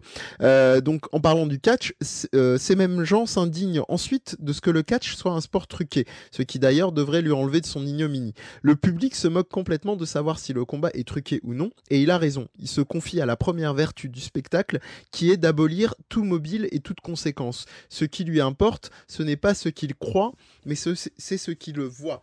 Alors, on pourrait un petit peu nuancer parce que le jeu de combat, le jeu de combat justement euh, développe peut-être des, des, des des éléments un petit peu plus fins que ça et puis nécessite une une une une, une maîtrise qui diffère de, du jeu d'acteur des, des catcheurs. Là, on parle vraiment du catch amateur. On parle pas de la de la WWE, du catch américain, euh, euh, etc. Enfin, ouais, enfin même même sur le catch amateur. Enfin, juste juste pour nuancer, euh, le ce sont quand même deux véritables athlètes, pardon.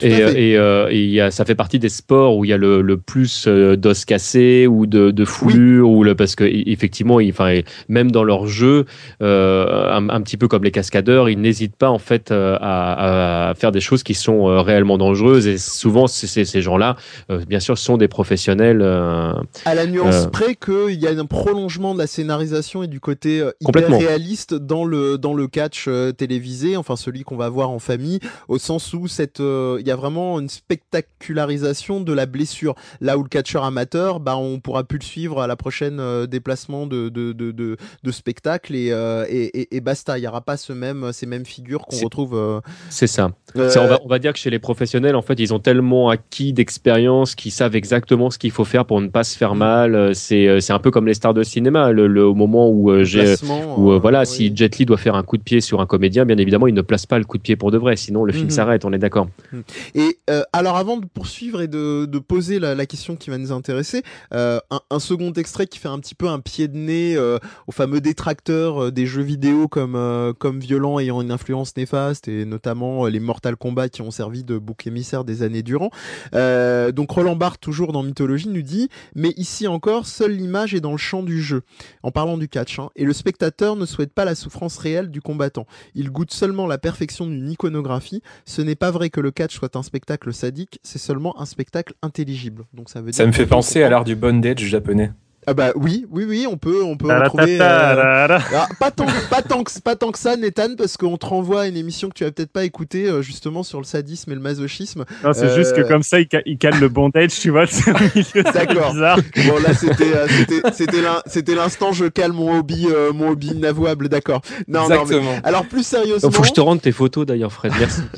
plus sérieusement, le jeu de combat, donc, est-ce que ce serait ou pas une figure de euh, l'hyperréalisme des arts martiaux, c'est-à-dire une représentation qui dépasse les coups portés, euh, la violence. Hein, je donnais l'exemple de Mortal Kombat, mais pas que. Alors oui, oui et triple oui euh, pour la simple raison, si vous l'avez pas vu sur YouTube, je vous encourage à regarder cette super vidéo faite par un, un, pote qui s'appelle le jeu de combat expliqué à ta mère, qui qui dépeint exactement en fait pourquoi on joue au jeu de combat. C'est tout simplement parce que euh, là où l'amateur ne verra que deux personnes qui se tapent sur la gueule, le, le, la personne qui s'y intéresse un tout petit peu, qui voit un petit peu au-delà, verra, tu vois, une, une, une résultante de, de, choix, de décisions, toutes basées sur le positionnement, la distanciation, la puissance des coups, euh, la, la, vitalité de l'adversaire, etc., etc. Donc euh, le but, si évidemment Mortal Kombat toujours le sang, les fatalities, le machin, etc. Mhm. C'est très, très, très, grand guignol, puisque ce qui nous intéresse, et d'ailleurs c'est ça qui est amusant, c'est que si tu regardes un tournoi de jeu de baston et que tu as à la fois le match qui tourne et que tu en peux entendre la foule sur une vidéo, tu verras que la foule ne fait pas du tout euh, ne fait pas le plus de bruit au moment où il y a un gros combo, quand enlève beaucoup de vie, où il y a du sang qui gicle et tout, mais au moment où il y a l'instant d'intelligence. C'est-à-dire qu'il va taper là où on l'entend, on ne l'attend pas, il va faire telle technique qu'on n'attend pas qu'il attende de faire. Tu vois, il va faire preuve finalement d'un génie martial ou de quelque chose qui respire, tu vois, l'intelligence c'est le spectacle, mais mm. pas dans le sens gore, pas dans le sens violent, tu vois, vraiment. Ça, c'est celle du pratiquant occasionnel euh, qui finalement s'amuse de. Excuse-moi, Fred, tu, tu allais dire? C'était pas très intelligent, c'est pas grave. dis, dis, toujours. Hein, maintenant, c'est comme, c'est comme le, coup final dans le premier Karate Kid euh, où il a une jambe blessée et qu'il improvise en un magnifique coup de pied sauté. D'une certaine façon, oui, oui. Donc, Nathan, tu réponds oui, oui, oui. Euh, et TMDJC, est-ce que, est-ce que tu, tu, irais dans le sens que jeu de combat, ce serait une figure de, du côté hyper réaliste des ah, je suis, Moi, je suis, je suis parfaitement du même avis que Nathan. Je pense qu'il l'a, qu'il a très bien résumé. Euh, le, le, le, jeu de combat expliqué à ta mère, c'est Rufio qui. Euh, ah, qui, le également euh, oui, tout à fait. Ah, d'accord, d'accord, c'est très bien. Et, je, vraiment, j'invite euh, voilà les, euh, les gens, ceux qui n'ont jamais eu l'occasion de voir cette vidéo, et, ceux qui ont qui connaissent bien les jeux de combat et qui n'ont jamais su expliquer ah, pourquoi le jeu de combat était intéressant à, des gens qui sont un peu réfractaires. Cette vidéo est juste parfaite. Ça, y est, la vidéo me revient. Oui, oui, je moi, aussi je, je, recommande, histoire de faire une répétition qui restera pour les éventuels best-of. je recommande très chaudement. L'habitude de dire, mais j'ai conscience de mes, mes expressions redondantes. alors, finalement jeu de combat. Alors euh, c'est quoi? C'est une espèce de de, euh, de, simulacre. Ça c'est un peu évident. Euh, en gros, c'est ce qui recouvre une forme de réalité qui devient presque la réalité sur le temps du jeu, qui est un peu d'ailleurs la définition du, du jeu. Hein. le en gros, le, la pratique de, de l'art martial ou du sport de combat est remplacée par l'input, donc les entrées de commande, les frames, le et, mais en gardant quand même cette philosophie qui est le mouvement et la discipline physique, hein, parce qu'il y a toujours euh, nécessité du corps euh, de euh, du du bah, du joueur ou du du du, pro gamer. donc il y a quand même besoin de discipliner le, corps dans ce que nous expliquait entre autres Nathan tout à l'heure sur bah, quand vous regardez des bons joueurs, la différence entre un bon joueur et un joueur occasionnel, c'est que le joueur occasionnel va en règle générale plus mouliner que l'autre. le, le, joueur, le joueur, je parle pas que de King of Fighters, mais tous les jeux de combat, le joueur vraiment euh, qui sait ce qu'il fait, évidemment, les inputs sont entrés. Il euh, n'y a pas besoin d'une touche de plus, il n'y a pas besoin de mettre un quart de tour pour, dans le doute, être sûr que le, euh, le, le, le, coup va passer. il, sait, il sait à l'input et à la frame près, comme je disais, la frame, donc c'est la décomposition de, de l'animation, ce, qui, ce qui va en être. Donc on a une bah, projection. Pour faire un, un, parallèle un tout petit peu plus éloigné, en fait, si jamais vous avez déjà eu l'occasion de, de, regarder quelqu'un qui fait du piano, c'est exactement ça. C'est-à-dire que le, le, pianiste néophyte ou qui débute va, va avoir l'habitude de déplacer beaucoup ses mains, euh, euh, son corps avec, euh, avec la musique, alors que le pianiste professionnel, effectivement, c'est surtout les doigts en fait qui vont se mouvoir sur le, sur le clavier. et voilà, donc c'est, on peut vraiment voir ce parallèle entre un mm. joueur effectivement professionnel et, et, un joueur néophyte. Oui, je suis tout à fait d'accord. Il y a vraiment, on, peut se moquer des pianistes professionnels dans, dans ce côté extrêmement habités qu'ils ont euh, lorsqu'ils jouent, mais, mais c'est vraiment une concentration sur le, sur le, le corps devient, le, on va dire, la, base et tout passe par les mains. Euh, donc, j'allais dire, euh, projection finalement du corps physique en représentation numérique, bon ça c'est assez évident, et on a l'espace et l'arène du jeu de combat qui, qui est habité autrement. On parlait du zoning tout à l'heure, donc on passe de l'occupation par corps, le ring, le tatami, à la projection du corps dans un espace numérique avec ses propres codes, notamment la fameuse notion de safe zone, qui est cette zone euh, euh, sauve, si on devait faire une traduction littérale, où le, joueur... protégé, oui. Protégé. Voilà, ce qu'on appelle souvent la, zen, enfin, en fait, la meilleure manière de, de le représenter, c'est ce qu'on appelle la zone d'espace vital Et euh, c'est, ça peut à la fois être une théorie que tu peux appliquer dans, dans, le jeu de combat en général comme Street Fighter, tout comme une théorie que tu peux appliquer dans, dans, dans un sport martial en général. C'est par exemple, tu prends la zone d'espace vital, c'est la zone dans laquelle tu ne veux pas que ton adversaire soit finalement. Euh, c'est-à-dire que c'est la zone dans laquelle, par exemple, euh, c'est la zone dans laquelle, en fait, si tu frappes son adversaire ou si tu essaies de te défendre de lui, eh ben, tu n'as pas le, la place, la portée et euh, la manière d'avoir une, enfin, la, manière d'exprimer une force suffisante mhm. pour te débarrasser de lui, pour par exemple le repousser ou le blesser. Et euh, c'est-à-dire qu'aussi bien dans un jeu de combat que dans un que dans un sport réel, dans un mhm. sport de combat réel, je pense que TMDJC sera d'accord. Il y a, tu, tu, peux regarder par exemple quel est le coup qui le porte le porte le moins et euh, ton coup qui porte le plus loin vois, par exemple. Et tu vas te dire, ah bah si je veux me faire l'adversaire, il faut qu'il soit euh, entre euh, ce coup qui porte le moins et euh, ce coup qui porte le plus loin, tu vois, parce que là, tu as une panoplie de coups, tu peux toujours le frapper. Par contre, s'il est trop loin, tu peux plus le frapper, donc tu as l'air un peu idiot parce que tu moulines dans le vide. Et s'il est trop près, eh ben à ce moment-là, tu peux plus te, tu peux plus le frapper non plus. Donc tu vois, il y a cette espèce de zone dans laquelle tu as envie que l'adversaire soit et après cette zone, plus proche de toi, il y a la zone d'espace vital où tu veux surtout pas qu'il soit, que ce soit dans le jeu de baston ou euh, dans la vie réelle, parce que faisant de la boxe, quand il y a un mec qui te colle, putain, ah, excusez-moi d'être vulgaire, mais pour se débarrasser de lui, il faut en vouloir un peu. C'est ce qu'on appelle les in-boxers, les out-boxers, c'est euh, intérieur et extérieur dans les occupations de l'espace, non? En termes euh, C'est pas, c'est pas, c'est pas exactement que ça en fait. Le, non, non, parce qu'il va y avoir aussi cette notion de de, de, de par où en fait intervient l'attaque, euh, notamment. Ah, mais dans, dans, dans, le karaté, par exemple, ouais. Nathan parlait de, de niveau d'espace. il y a il y a trois types de niveaux d'attaque. Euh, effectivement effectivement, parmi les, deux types les, plus connus, c'est vrai qu'il d'un côté, on va, on va taper avec les poings ou avec les pieds, donc qui, qui génère une certaine distance vis-à-vis euh, de l'adversaire. Je passe tout ce qui est euh, coup direct, coup fouetté, euh, coup appuyé ou etc. Et puis vous avez toutes les techniques beaucoup plus proches qui vont se jouer sur les coups de genoux ou les coups de coude ou les coups de tête, qui là effectivement demandent petit un d'être plus proche. Mais en général, ces techniques sont souvent des techniques de défense. C'est parce qu'en fait, vous avez un adversaire qui est rentré dans votre espace vital qu'il va falloir chasser.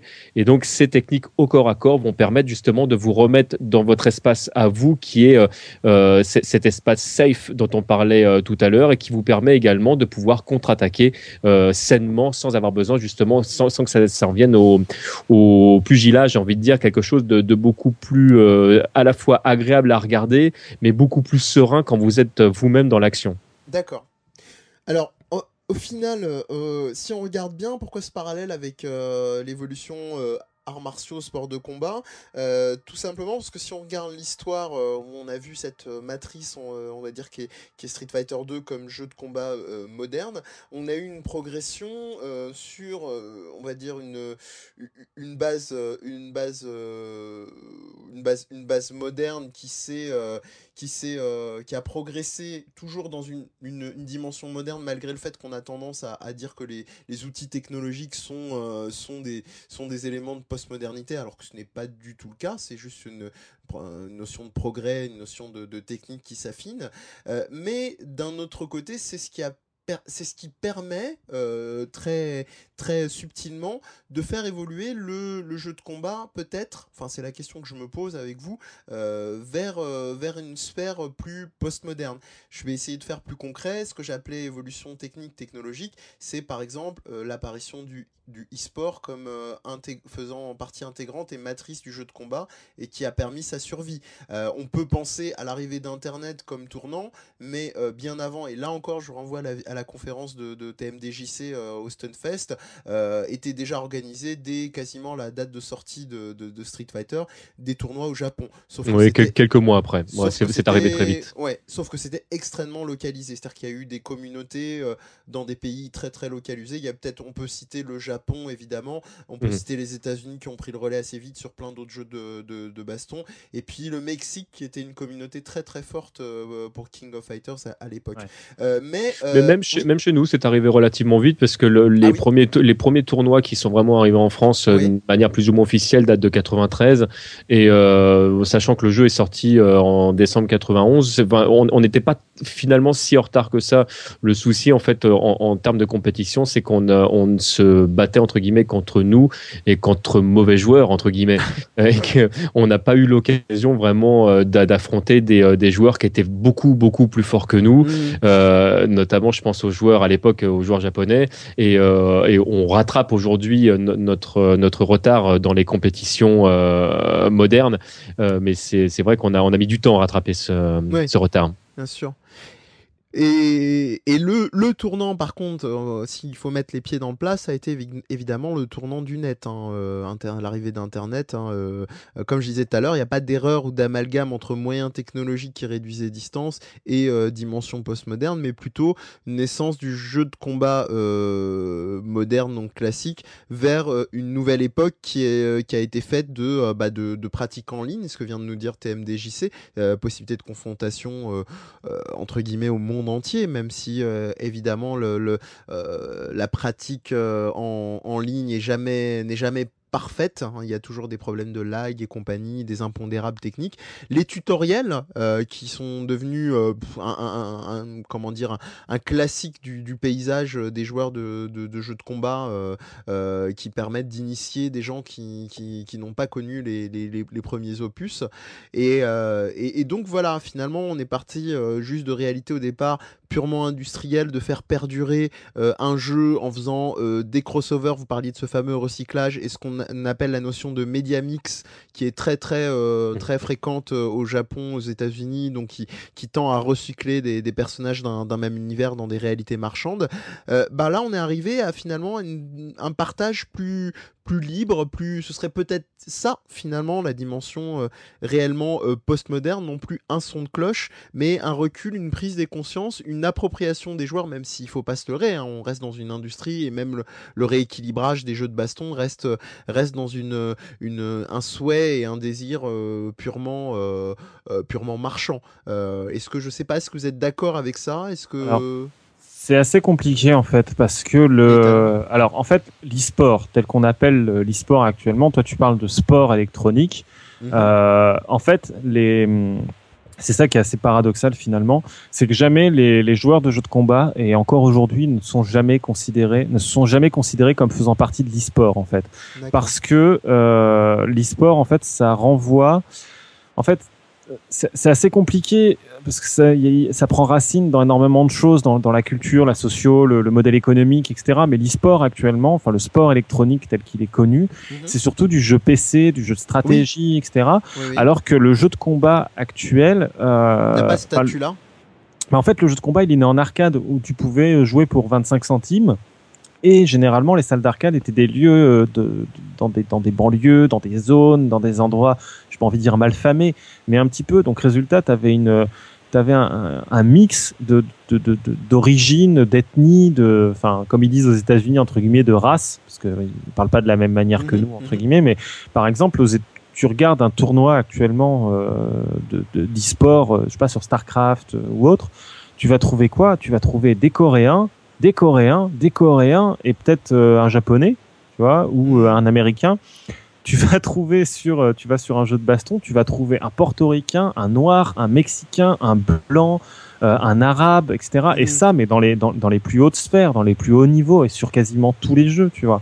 Je, je pense que tu, tu y pensais peut-être avant ça, mais il y a un très très bon article dossier euh, qui est sorti euh, sur Polygon qui s'appelle oui. Fighting Games, Fighting Games Community Colorblind. Donc, ouais, mais oui? justement, ce, ah. cet article en fait que j'ai que j'ai lu aussi est inspiré d'un autre article de, ah. de David Graham, connu comme sous le nom de Ultra David, qui est un commentateur de, de jeux de baston et également un avocat euh, spécialisé dans le média, euh, dans les nouveaux médias. Ah d'accord.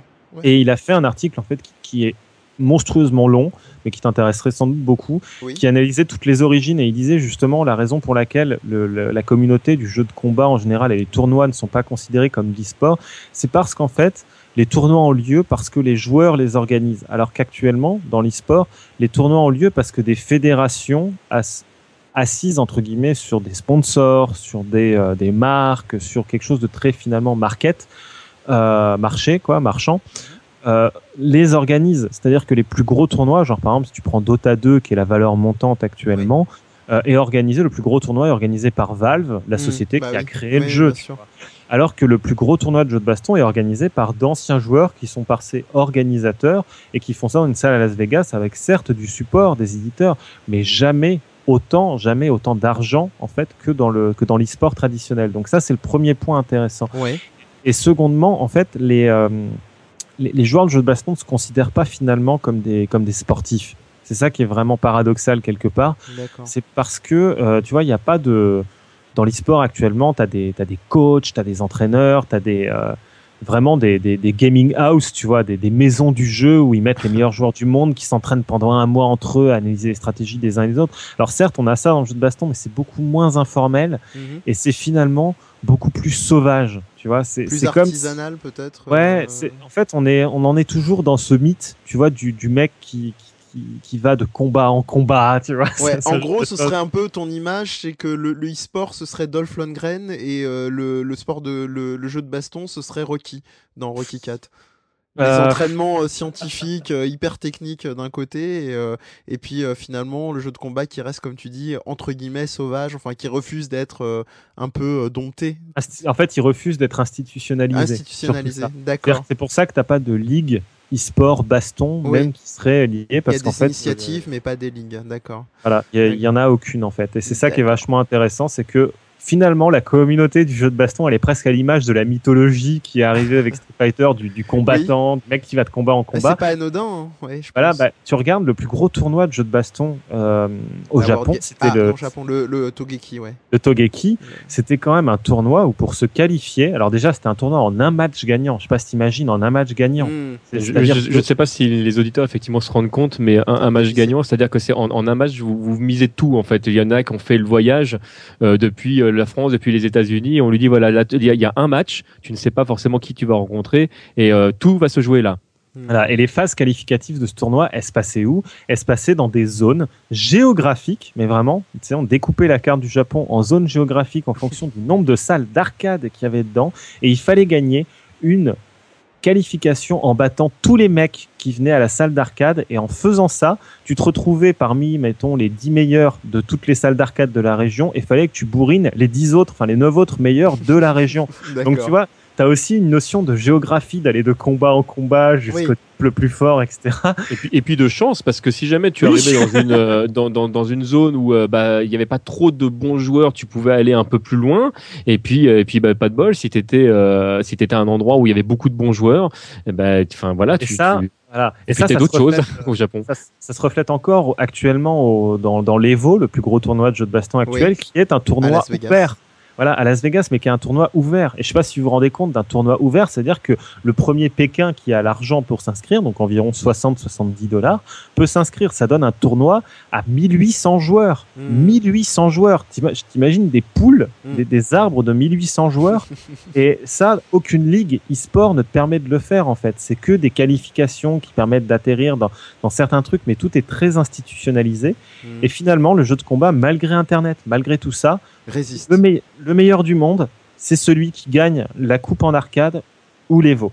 Tu vois, tu peux faire ce que tu veux, tu peux avoir gagné telle ligue de telle ligue qui t'a permis de faire machin. Hmm. Il faut que tu sois aussi un type qui est endurant parce que l'Evo, entre le, le top 1800 euh, Oula, oui, et euh, le top 16, tu vas faire presque 15 combats. Tu hmm. vois. Et euh, pour peu que tu sois fatigué, pas endurant, bah tu vas pas y arriver. Il y a aussi toujours cette notion, comme le mode arcade dans le jeu de combat, quand tu fais un tournoi de jeu de baston, tu vois, tu, tu montes progressivement du plus, du plus faible au plus fort jusqu'au boss final, tu vois. Mm, mm. donc, c'est pour ça que c'est difficile de qualifier d'e-sport. C'est une compétition électronique. Est-ce que c'est un sport c'est difficile à dire, tu vois. La question demeure.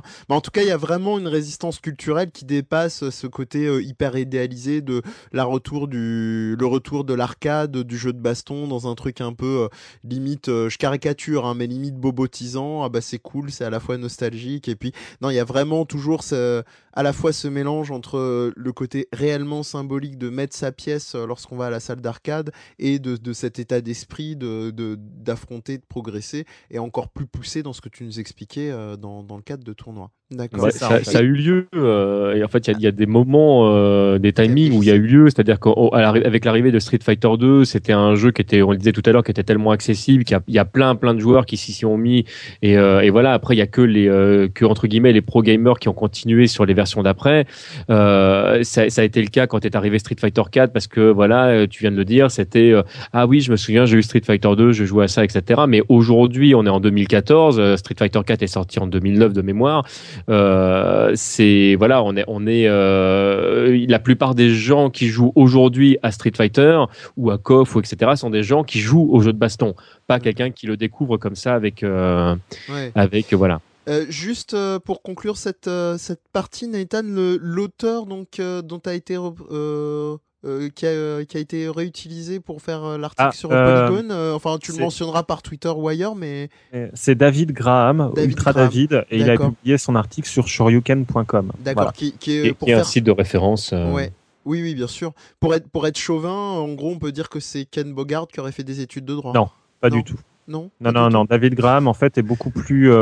J'ai pas ah, envie de dire. Je vais, je vais pas être méchant envers, Ken Bogart, mais David Graham est beaucoup plus euh, prolixe d'une part, et euh, surtout il s'intéresse vraiment à tous les jeux de combat, euh, quels qu'ils soient. C'est-à-dire ah, qu'il fait des émissions régulières sur absolument tout et n'importe quoi, ah, sur toutes les sorties. Il fait venir des experts. Il pas comme peut le faire. non, voilà, il n'est pas aussi spécialiste que Ken Bogart, même s'il a mhm. été compétiteur. Ken Bogart est peut-être moins spécialisé et il est peut-être plus spécialisé finalement sur le modernisme.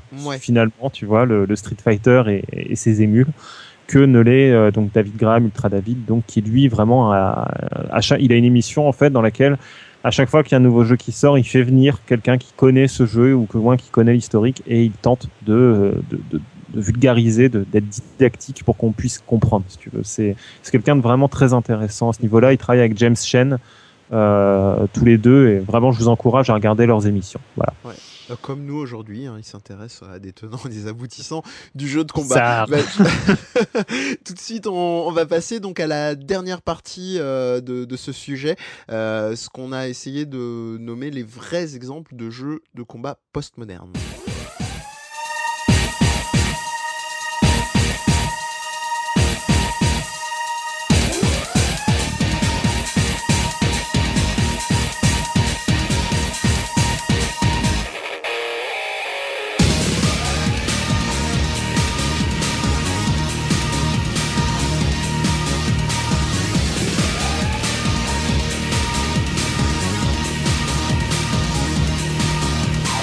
Alors donc les, jeux de combat postmodernes existent-ils? Qui sont-ils? D'où viennent-ils? Ces fameux combattants des temps nouveaux, comme chantait Noam, euh, les, amateurs de Goldorak euh, apprécieront. Euh, plus sérieusement, alors on a réussi peut-être à délimiter deux, trois exemples de, de jeux qu'on pourrait qualifié plus ou moins de postmoderne. Alors, on, on, va, on va en délimiter déjà euh, un qui reste très emblématique, qui est... Hit Fighter Voilà, bien sûr. merci Fred. Mais quelque part, hein, bon, on va pas se lancer, mais sinon on pourrait pas... Voilà. Euh, c'est euh, Guilty Gear. je pense qu'on peut on peut démarrer avec le, le X déjà. C'est ça. Oui. le ZX a vraiment poussé le, le, bouchon très loin, mais le ZX était déjà c'est ça. Alors, comme vous le savez, euh, ceux qui nous écoutent, qui viennent de Bagro.le le savent, Guilty Gear, c'est un peu comme les chevaux pour Omar Sharif, c'est ma grande passion. Donc, en fait, on, on, juste pour, on parlait tout à l'heure de postmodernisme, c'est un, un, un, gameplay euh, postmoderne émergent et on va expliquer, on va expliquer pourquoi la petite nuance. Euh, alors, en fait, si vous voulez, Capcom n'est pas resté que dans le modernisme. Capcom a aussi fait Darkstalkers, a fait la série des X-Men, Marvel, etc. Ils ont même fait des essais complètement farfelus comme Cyberbot Full Metal Madness ou des trucs comme ça qui sont des jeux qui sont euh, incroyablement cons, mais incroyablement. On va sortir de vos connaissances encyclopédiques, et euh, puis euh, faute de temps. Darkstalkers aussi, qui historiquement serait peut-être la base. Darkstalkers et X-Men qui sont sortis la même année, c'est bon après il y a d'autres jeux qui ont testé des trucs, mais chez Capcom en tout cas c'est l'émergence du gameplay, euh, je peux pas envie de dire postmoderne, mais émergent dans le sens où la notion de corps, la notion de, présence, de, tu vois, de, hmm. la, place que tu prends dans le décor quelque part, va être moins importante et va plus commencer à se cacher vers des choses qui sont surréalistes ou hmm. pas réalistes entre guillemets. Je vais me permettre de te citer parce que c'était très clair et là on arrive à un certain, une certaine durée de l'émission, la fatigue aidant. Euh, donc euh, en en discutant avec euh, Nathan, donc il, il, disait lorsqu'on est arrivé sur cette idée de gameplay postmoderne émergent que finalement le corps n'est plus l'élément principal de la simulation contrairement à ce que tu nous disais au tout début, où le corps euh, devait être positionnement pour parer, pour euh, euh, rendre safe la zone, etc., etc. C'est ça. En fait, tu as, toujours une petite notion de ça, mais finalement, ça va s'effacer vers derrière des, des, systèmes, derrière des mécaniques, voire même derrière des, un déplacement finalement du corps vers autre chose que le sol. Parce que par exemple, Marvel, c'est le début du jeu de combat aérien, par exemple. Darkstalkers, c'est le début des, personnages hyper spécialisés qui n'ont des choses, des, mécaniques de gameplay avec lesquelles on pourrait faire un jeu entier finalement, mais qui ne sont mises que dans un seul personnage. Et à partir, on va dire, de 2001 avec Guilty Gear X, donc, parce que Zex, je sais pas si les gens vont vraiment comprendre ce que c'est, donc Guilty Gear X, mhm. euh, voilà, on a vraiment cette prise en compte du gameplay émergent pour en faire quelque chose vraiment d'essentiel. Le meilleur exemple que je pourrais vous citer, qui reste assez pratique et qui euh, rejoint l'exemple du corps, c'est le personnage de Venom dans Guilty Gear, qui vient lui-même du personnage de Jeddah dans, dans Darkstalkers. Ce sont des personnages qui vont placer des projectiles dans le décor, mais des projectiles qui ne sont pas actifs. C'est des projectiles qu'ils placent, tu vois, genre euh, comme ça au pif, comme si tu laissais quelque chose sur ton bureau. Mmh. Et à un moment, ils vont frapper dedans et en frappant dedans ou en le renvoyant d'une certaine manière, eh ben, ils vont devenir des projectiles. Et en faisant en sorte que tu en aies plusieurs dans le décor, tu vas couvrir beaucoup plus d'espace dans le mm. décor, comme si tu jouais au toucher coulé, encore une fois, la bataille. J'imagine, voilà, voilà, à la bataille navale, tu vois, mm. c'est toujours la notion d'occupation de l'espace, mais c'est plus le corps à ce moment-là, c'est des outils, c'est des plus choses. du jeu d'échecs peut-être que la bataille navale à ce niveau-là. Non, sans pour autant aller dans l'échec, dans les échecs, c'est juste que euh, tout d'un coup, euh, le, on utilise des outils, on utilise des choses qui sont plus vraiment le, corps ou la manifestation du corps. Parce que la boule de feu, par exemple, dans Street Fighter, c'était la manifestation du, du, de la volonté de combattre, du ki, tu vois, du combattant. D'ailleurs, les hmm. premières euh, boules de feu qu'on voyait dans Street hein, Fighter. Voilà. Dans les, premières boules de feu dans Street Fighter 2, on voyait les points en fait de Ryu et Ken en surimpression dans la boule, qui était pour. Excuse-moi Nathan, ah. euh, est-ce que est-ce que ça veut dire qu'on passerait du système pierre feuille ciseaux au pierre feuille ciseaux puis euh, Vous savez, ce, mauvais jeu. Hein.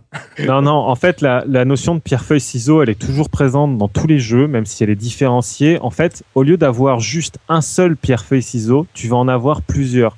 Ce qu'on appelle un mmh. pierre-feuille-ciseau, c'est une triangulaire. Tu vas avoir une triangulaire de premier niveau, une triangulaire de second niveau, une triangulaire de troisième niveau, etc., etc. Ça va se complexifier. Et pour se complexifier, eh ben, on va devoir euh, laisser tomber la véracité, si tu veux. C'est-à-dire que... Pierre-feuille-ciseau de la 3DS, en fait. Un effet 3D dessus. Oh, merci TMDJC, c'était magnifique. Bref, donc en gros, le gameplay émergent, l'arrivée du gameplay émergent, c'est un peu ça. C'est-à-dire qu'au lieu de juste limiter les capacités d'un personnage à son corps et à la gravité et aux règles du, du monde réel, bah, tu vois des personnages qui vont commencer à voler, des personnages qui vont commencer à, à avoir des capacités, genre jouer deux personnages en un, laisser des, des, des trucs dans le décor dont on se mm. sert plus tard, mais qui occupent, tu vois, qui ont toujours la même idée, c'est occuper la place dans le décor pour faire des dégâts quelque part. Oui, c'est quelque chose qui est vraiment exacerbé dans, dans la série suivante des géniteurs de Guilty Gear, hein, qui est Blaze Blue, où vraiment chaque personnage a son propre euh, système. C'est ça. Dans, dans Blaze Blue, finalement, ils l'ont institutionnalisé, c'est-à-dire qu'ils ont mis sur un seul bouton tous les pouvoirs qui caractérisent le personnage, si tu veux. Ce qui a d'autres conséquences, notamment de très mauvaises conséquences du point de vue de l'ergonomie. Mais ça, c'est un autre débat, donc on va pas rentrer là-dedans. Mais pour toujours est-il que voilà, Blaze Blue pourrait, on pourrait dire voilà, c'est l'institutionnalisation de, ce, de ce gameplay émergent. Et après, il y a des tas d'autres séries qui l'ont fait, dont on va pas parler mm. maintenant. Par exemple, la série Two, le dernier, euh, le dernier épisode, il y a même plus le sol. Tu diriges des personnages qui volent et tu peux passer en dessous ou au-dessus. Donc il y a même plus de notion juste de saut. Tu peux carrément passer. Alors simplement pour euh, pour, euh, pour me manifester là-dessus, il y avait un jeu qui s'appelait Aniki Bakuretsu qui était dérivé de Choaniki, où tu pouvais faire ça, où tu, où tu jouais des mecs hyper musclés qui euh, passaient au-dessus ou en dessous. Et aussi dans euh, Dragon Ball Z Hyperdimension sur Super NES, tu pouvais le faire euh, dans les airs. C'est ça. Donc voilà, il y, a plein de. T'as as réussi à placer l'hyperdimension, là moi je dis chapeau. Très bien joué, bravo. Voilà, donc, voilà c'est ce qu'on pourrait dire gameplay émergent. Après, il y a la notion de, enfin, gameplay postmoderne émergent. Après, évidemment, il y a la notion de postmodernité dans les scénarios et dans la finalement alors ça, on l'a, ça, on l'a déjà un petit peu couvert. Enfin, je vais te laisser poursuivre, mais euh, en fait, euh, tu, en as déjà parlé finalement dans, dans KOF en disant qu'on passait d'un, truc mythologique à un truc euh, scientifique, puis à quelque chose qui referme la parabole hmm. scientifique et mythologique en disant de toute façon c'est fini.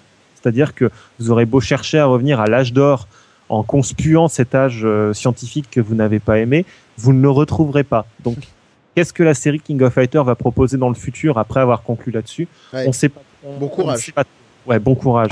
là où, là où c'est intéressant et euh, ce qui est à la base l'idée de ce podcast, c'est qu'on parlait surtout de la postmodernité dans Street Fighter 3. On l'a déjà dit, Street Fighter 3 3 du point de vue du gameplay, du point de vue extérieur, c'est peut-être le jeu le plus moderne dans le sens le plus noble, si tu veux vraiment, hmm. avec les défauts et les qualités que ça a. Mais Street Fighter 3, c'est un jeu qui, en filigrane, posait la question en fait de son héritage et de qu'est-ce qu'il allait en faire. Parce que tous les personnages ou presque de Street Fighter sont remplacés par des émules dans Street Fighter 3.3, des personnages qui incarnent une nouvelle génération de combattants à qui on a, si tu veux, transmis cet art du combat, mais finalement, cette génération ne se retrouve pas dans ces grands mythes fondateurs du combattant qui hmm. va de combat en combat euh, sans trop savoir pourquoi, hormis qu'il aime combattre, etc. Et euh, tu as des personnages emblématiques, comme par exemple Ibuki, la ninja, qui aimerait vivre une vie normale avec son copain, etc., mais qui, bizarrement, est une ninja. Donc, tu vois, c'est c'est difficile de, de, gérer les deux. On a Yun et Yang qui sont des, des, des, des petits-fils d'un assassin chinois qui euh, sont des cuisiniers, tu vois, et qui sont là, bah ok, on sait se battre, etc. Mais finalement, qu'est-ce qu'on en fait? Et on a euh, l'extrême inverse, donc Makoto dans Street Fighter 3.3 par exemple, quel personnage qui, elle, veut retrouver cet esprit euh, martial, violent des maîtres, mais qui finalement pousse le truc tellement fort que c'est pas qu'elle en devient caricaturale, mais que tu sens qu'elle force. Tu sens que le personnage se fait violence à lui-même. Et euh, ça fait même la synthèse du délire génétique scientifique, puisque on a le personnage ultime issu de la science entre guillemets qui est 12, qui est un personnage qui n'a pas de couleur de peau, qui n'a pas de visage, qui n'a pas de forme physique définie et qui finalement n'a pas de style de combat et qui en plus est complètement pourri dans le jeu. C'est le perso le plus faible du jeu, comme pour euh, dire bah voilà, euh, il y a quelque chose qui se passe. Et le seul finalement personnage au-delà de Ryu Ken qui serait cette espèce de combattant de rue, c'est Alex, donc un, nouveau héros qui a été vendu par Capcom mais qui finalement n'a n'a peut-être pas euh, n'a pas pris n'a pas pris, tu vois, qui était ce nouveau combattant de rue qui est un mélange, je sais pas, de, de lutte, de, de catch, mm. de combat de rue, de, tas de choses différentes. Bah, j'ai l'impression que c'est euh, juste une petite précision, j'ai l'impression que c'est cette transposition euh, qui avait été ratée. Euh, TMDJC, euh, tu parlais de de T-Hawk qui avait été finalement une espèce de un peu de, de mix mm-hmm. raté entre Ryu et Zangief. Alex serait un peu cette cette réussite là. Euh, oui, en termes de en, termes de gameplay, pour moi, oui. Euh, maintenant, effectivement, euh, scénaristiquement, pour pour euh, Capcom se désavoue lui-même entre guillemets, puisque le, le la, la, fin de de, de l'histoire d'Alex exprime le fait qu'il n'arrive pas finalement à battre Ryu. Il est motivé en fait et, à, à, continuer, mais voilà, c'est pas donc le, effectivement, il y a, y a, une boucle qui, est, euh, qui, euh, qui, se ferme et à côté de ça, il y a, y a, y a quelque chose. En fait, on a euh, Capcom ne, ne, sait effectivement du coup pas exactement quoi faire en fait de, de, de, ces mythes fondateurs. Et ce qui est intéressant sur les trois personnages de base que sont Ryu, Chun-Li et Ken, on, on, les voit évoluer, accepter leur leur position de effectivement de, de référent. Chun-Li maintenant passe du, du statut de, de, de jeune femme à, à celle de, de maman puisqu'elle s'occupe, elle se coupe de groupes d'enfants. Tout à fait. Euh, Ryu, lui, accepte petit un de d'aimer le combat, alors qu'il s'est posé toute sa vie la question de savoir ce qu'était un combattant et pourquoi il faisait ça, hmm. et accepte même de devenir un élève à nouveau puisqu'il va, euh, il va accepter en fait de d'être dirigé par euh, par Oro. Et on il a Ken, Ken qui, en fait finalement. Il rejoint Ken avec du retard. Ken qui est, passé par le fait de la, de la, de la, de la, vie de famille pour ça. Euh, prendre du plaisir dans sa vie, mais qui a toujours pris du plaisir dans le fait de combattre. Tout à fait, exactement. Et puis Ken qui, lui, euh, a, transcendé son, son, statut de combattant, qui maintenant accepte de passer le flambeau à son fils notamment, ou à Shun, qui est, euh, qui est un autre des, des, des, Street Fighter, qui est en référent à ce que, à ce que Capcom avait fait auparavant.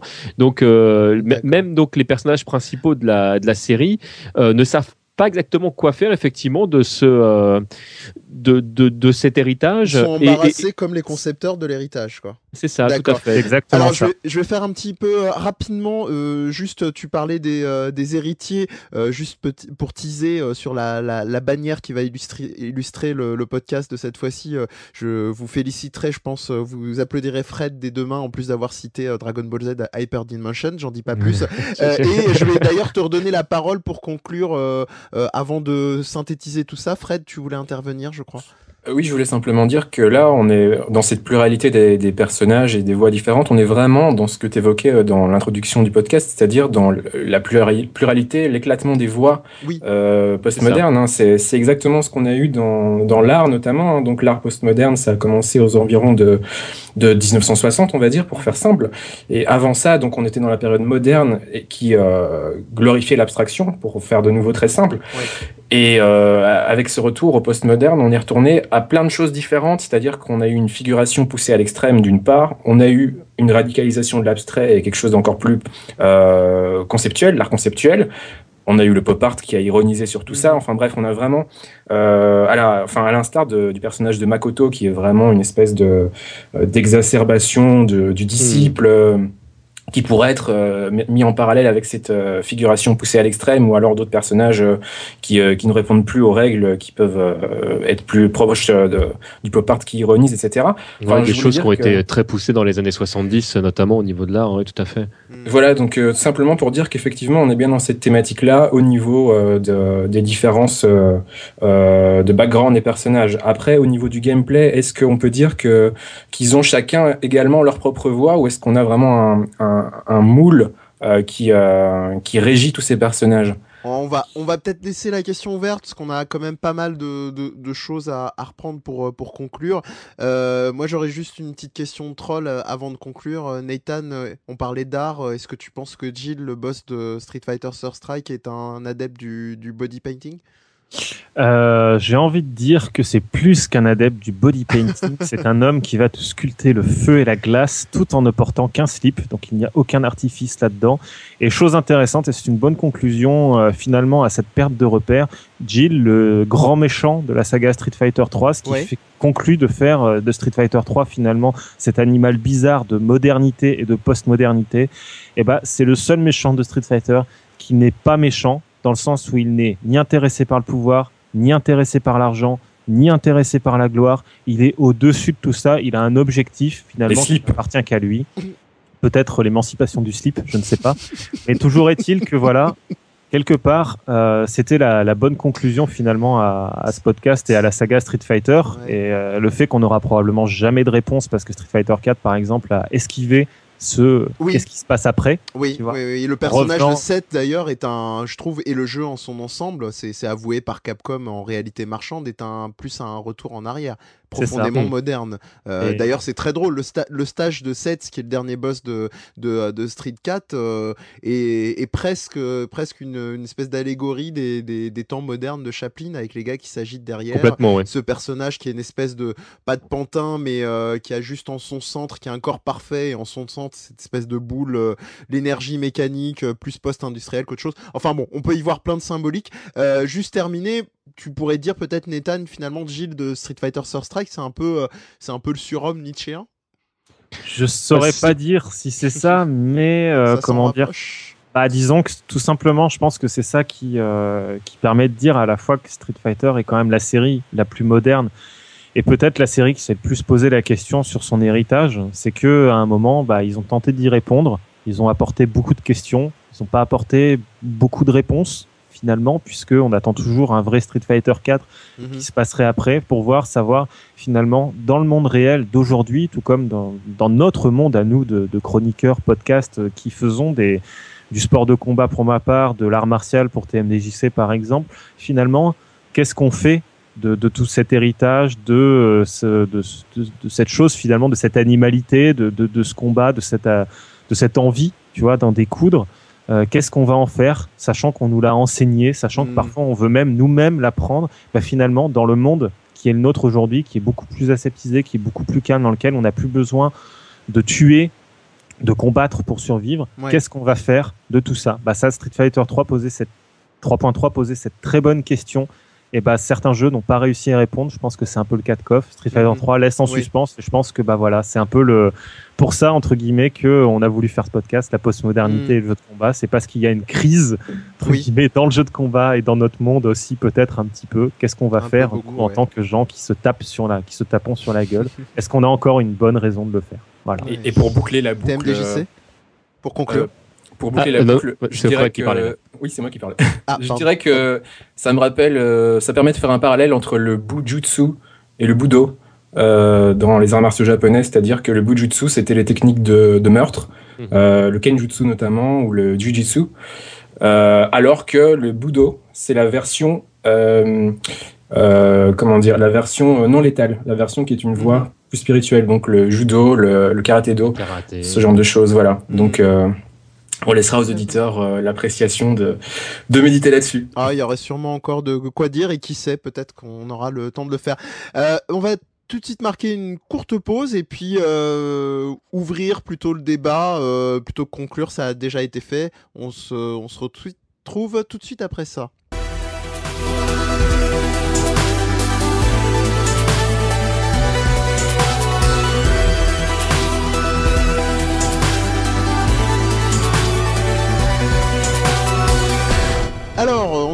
Essayer de faire un petit peu le tour euh, en délimitant euh, le, le, jeu de combat avec euh, Street Fighter 2 comme chantre, comme modèle parangon de, du modernisme, des modèles émergents de gameplay post-moderne avec Guilty Gear et avant lui Darkstalkers.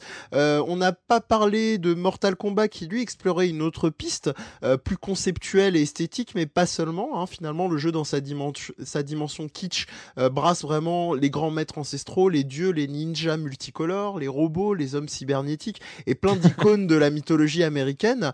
là, pour le euh, coup, ça c'est vraiment postmoderne en plus. plus que... et, et, ça arrive mine de rien à tenir dans un comment dire dans un univers euh, cohérent entre guillemets, en tout cas dans la délimitation du, du jeu, qui a un gameplay d'ailleurs bien à lui. Hein. on peut lui reprocher son mhm. côté un peu euh, mécanique rigide, mais euh, on, vous invite à, à, rester après la fin de l'émission, un petit bonus qui je pense illustrera très bien ça. Euh, et puis moi j'avais envie de terminer sur deux points. Le fait c'est que finalement ce gameplay émergent qui serait postmoderne, est-ce que c'est pas comme le disait Nathan sur la philosophie de la crise actuelle qui traverse l'humanité et le jeu de combat euh, dans, le, dans le jeu vidéo, euh, bah, est-ce que ce serait pas une expression contemporaine des enjeux actuels? Euh, Quand on a parlé de gameplay émergent, on parlait de projection. tu nous parlais aussi, je crois, de Blaze Blue qui a institutionnalisé tout ça avec des personnages comme les automates. Le, le nom du personnage m'échappe parce que je suis pas un... Karl. Karl. Karl et en fait, il y en a deux toutes ces figures finalement de, ces questionnements contemporains de l'étrangeté, c'est-à-dire qu'est-ce qui est vivant, qu'est-ce qui n'est pas vivant, tous ces questionnements de la robotique. On a le personnage, je crois, de Justice aussi dans Guilty Gear, qui incarne un petit peu un certain aspect de tout ça. Euh, voilà, est-ce que aussi le jeu de combat à un certain niveau n'est pas un reflet euh, de, ces questionnements-là, au-delà de, des arts martiaux, au-delà du jeu de combat? Pas si vite, monsieur, vous oubliez Rise of the Robots et Rise Il a réussi à le placer aussi. Mais comment... quel, est ton, quel est ton secret? Et, et, puis le dernier point, et là je vous laisserai euh, un petit tour de table à chacun pour euh, un dernier mot. Euh, bah, C'était des exemples comme euh, Schoolgirls, qui est sorti récemment, qui lui du coup est, est un jeu américain occidental, mais qui fait un petit peu la synthèse de tout ça. À la fois ces modèles de jeux de combat 2D japonais à la sauce américaine digérée, et puis toutes ces idées dont nous parlait Nathan tout à l'heure, où ce n'est plus le corps euh, qui est en jeu, mais une projection en tout cas du corps. On a ce, personnage qui, peut euh, projeter des, parties de son corps euh, qu'il va activer comme un piège, ou encore plus absurde, mais là on arrive dans le fond du fond. je pense à Dive Kick, qui pour moi est, est un petit peu le, le, raisonnement le plus absurde et le peut-être le plus postmoderne du jeu de baston. Alors Dive Kick, c'est ce jeu qui ne, qui ne, qui ne est composé que d'un seul bouton et qui consiste à appuyer et donc un saut de un bouton de saut. Il y a deux boutons, ouais, c'est un bouton. Deux boutons, pardon, un bouton de saut et un bouton d'attaque descendante. Et c'est en fonction de l'occupation entre guillemets de l'espace, mais on est très loin des Street Fighter et autres King of Fighters et Guilty Gear et compagnie, que vous toucherez l'adversaire en un coup, je crois, qui est fatal d'ailleurs. C'est un coup, une vie, comme au karaté. Voilà, comme ce que nous disait tout à l'heure Fred. Donc avec dive kick, est-ce que par l'absurdité du tour de force et cette espèce de de, de blague hein, à la base, est-ce qu'on n'arrive pas peut-être à une forme euh, Voilà, je vous laisse la parole euh, les uns les autres. Euh, je sais pas qui veut commencer pour définitivement conclure cette émission. Euh, bah, je vais le faire alors. Euh, ouais. Euh, c'était quoi la première question? Bah, C'est pas une question, c'était une remarque. C'était reprendre l'exemple de Mortal Kombat comme un ah autre, une autre figure du postmodernisme ou du gameplay postmoderne émergent. Et, puis le fait que ce soit des préoccupations très actuelles, hein, des questionnements comme la robotique, le vivant, non vivant, etc. Qui en fait, ouais, c'est vrai que c'est ça. Mais Mortal Kombat se posait déjà ces questions-là dans les années 90. Mmh. Mortal Kombat, il est plus à l'image entre guillemets de, de du, du market entre guillemets euh, d'aujourd'hui, puisque euh, du marché, Jean-Claude. Parce qu'en fait, Mortal Kombat, ils sont arrivés à un moment à un point de scénario où euh, Mortal Kombat c'est entre guillemets rebooté à un moment donné. Hein, faut le dire, ce qui est, c'est une des rares séries qui a quand même tenté de faire autre chose à un moment avec sa série, qui a foiré, pas mal aussi, hein, il faut le dire. Mais à un moment, ils se sont dit, euh, pour le nouveau, ils se sont dit, bah, si on rebootait. Voilà, ils ont rebooté Mortal Kombat, comme aujourd'hui, ils parlent de rebooter Matrix, alors que la série, elle a même pas, elle a même pas 15 ans. Euh, voilà, tu vois, c'est un peu, euh, quelque part, c'est très à l'image de notre époque. Euh, dans le cas de Mortal Kombat, mais là où c'est bien, c'est que Mortal Kombat est très, euh, comment dire, est très très pragmatique? Pragmatique et surtout Mortal Kombat est au fait de sa propre désuétude. C'est ça qui est incroyable, mais qui en même temps marche très bien. C'est que contrairement à Mortal Kombat, c'est qu'il y a un, petit côté ringard, un petit mhm. côté désuet, tu vois, dedans. Mais nanar. nanar presque, mais il l'assume pleinement en disant on le prend sérieusement, mais en même temps pas trop sérieusement, si tu veux. Et il le dépasse, moi je trouve cette condition. C'est ça. Et en faisant ça, ils arrivent à dépasser le, propre cliché de Mortal Kombat comme jeu sanglant, jeu comme ça. Enfin, mhm maintenant, tu, joues à Mortal Kombat, tu, vas y revoir les, les, Enfin, tu, as le film en perspective, tu as les, mini-séries qui sont excellentes. Par exemple, la, web-série Mortal Kombat mm. euh, pose la bonne question de qu'est-ce qu'on pourrait faire dans le futur avec Mortal Kombat, tu vois. Et ça, c'est super important et super intéressant. Mm. Donc voilà, Mortal Kombat, je trouve que c'est une série qui finalement a, réussi son, sa crise de la postmodernité quelque part. Euh, ce qui n'est pas le cas de toutes les séries. Et donc pour en revenir sur, sur Dive Kick, Dive Kick, c'était une très bonne, très bonne idée qui euh, a très mal tourné puisque à la base Dive Kick n'avait que deux ou trois personnages ou quatre, personnages, donc euh, Dive et Kick qui sont deux persos. Ils ont et fait un, roster, je crois. Voilà, et en fait, il y en avait deux autres persos qui étaient euh, Mister N, Mister M, je crois. non, Mister N, qui est un gros qui imitait Rufus, et un personnage. Fighter 4. Voilà, et un qui a un dive kick donc, et un personnage qui ressemblait à Wolverine dans Marvel vs Capcom. Et le truc, c'est que ces personnages restaient extrêmement simples, si tu veux. C'est-à-dire qu'ils avaient tous mm. des angles et des hauteurs de saut différentes. Mais après, dans Dive Kick, quand ils ont sorti la version commerciale, ils ont fait des persos dans lesquels euh, des persos qui ont des téléportations, des persos qui sont de plus en plus forts à mesure que le match avance, mm. des personnages aussi. Comment est-ce que tu peux être plus fort si tu tires d'un coup? Bah, en fait, c'est par exemple plus euh, plus il gagne, plus le personnage il a la tête qui grossit et donc plus il prend de place dans le dans, dans le décor, tu vois, ce genre de choses. Euh, et ah, c'est t'as posé la question en même temps. Hein. voilà. c'est vrai, c'est vrai. Bon. Et c'est plein de détails comme ça qui font que finalement le jeu qui était euh, quelque part une espèce de petite critique du jeu moderne. Tiens, bah, tous les personnages qui ont un dive kick, c'est-à-dire une descente du pied, une, une attaque euh, descendante, ils sont toujours trop forts. Donc on va faire un jeu qu'avec eux, comme ça il y aura que des personnages forts. Bah, finalement, ils ont casser leur propre concept en le complexifiant, en mettant des sous-systèmes. Donc c'est très à l'image de ce que tu nous disais finalement, c'est que Dive Kick, euh, c'est typiquement le jeu qui a pas réussi, tu vois. Son, c'est une occasion loupée. C'est une occasion loupée. C'est un jeu qui a, qui a loupé son l'occasion d'être juste moderne et qui finalement, en euh, faisant ça, a essayé d'être, je sais pas, hyper moderne ou post-moderne ou euh, stupidement moderne. Et Skullgirls, pour le coup, lui, est plus moderne dans l'idée puisque c'est fait par quelqu'un qui a grandi avec les jeux de baston et que mm. du point de vue de l'ingénierie, donc du gameplay, tout comme du point de vue du visuel, c'est un jeu qui fait énormément de références à d'autres jeux, qui reprend des systèmes entiers d'autres jeux, mais qui les corrige du point de vue vraiment, j'ai envie de dire, de l'ingénierie, c'est-à-dire de la manière de concevoir philosophiquement, techniquement un jeu. Voilà. Donc, euh, on, bah, on, va, on va conclure là-dessus. Dernier mot pour TMDJC Désolé. euh, bah, en fait, grosso modo, il a, il a, il a, je crois que vous avez fait le tour des jeux que moi j'aurais classé dans éventuellement le, le post-moderne. Euh, non, j'invite effectivement, si jamais euh, nos auditeurs ont jamais eu l'occasion de euh, d'y jouer, de, de, jouer à Skullgirls. C'est un jeu qui est vraiment très intéressant, qui est qui est profond et qui paradoxalement est très accessible. Donc même si jamais vous n'avez jamais joué un jeu de combat, c'est pas un un, jeu qui est, qui est difficile d'accès. D'accord. Bah, je voudrais simplement ouvrir le débat avec, euh, avec une dernière, euh, une dernière remarque en, quelques mots. Oui, j'ai l'impression qu'on est vraiment dans un éternel recommencement. Euh, je vois que bah, Mortal Kombat renaît de ses cendres, on détruit, on reconstruit, et, une fois encore, ça me rappelle bah, ce qui s'est passé en art. Même dans la statuaire grecque, on avait une période baroque avec des statues comme le Laocoon, qui ensuite, mhm. enfin, on, a on a complètement détruit ça. Puis à la période baroque du euh, du 16e, etc. Euh, bah voilà, on a de nouveau euh, recommencé à avoir des, des, des personnages très très, enfin très enflammés, on va dire. Et, et, et, encore et encore et on détruit, on recommence et on apprend de nos erreurs. J'ai l'impression qu'on est vraiment aussi dans cette dans cette problématique là dans dans, dans ces jeux qu'on vient de citer. Voilà. Mhm. D'accord. Bon, bah, l'avenir nous le dira. En tout cas, on a essayé de dresser un petit, euh, un petit portrait euh, actuel. Euh, on va donc conclure cette émission et puis on passer à la classique euh, section de à quoi vous jouez?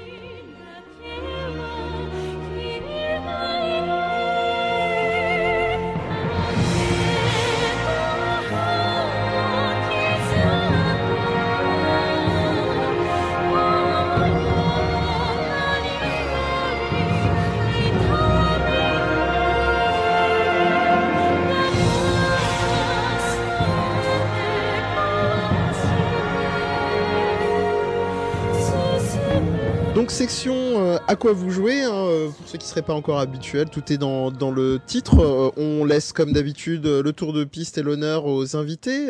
Nathan, à quoi est-ce que tu joues en ce moment? Oula S'il fallait en choisir qu'un.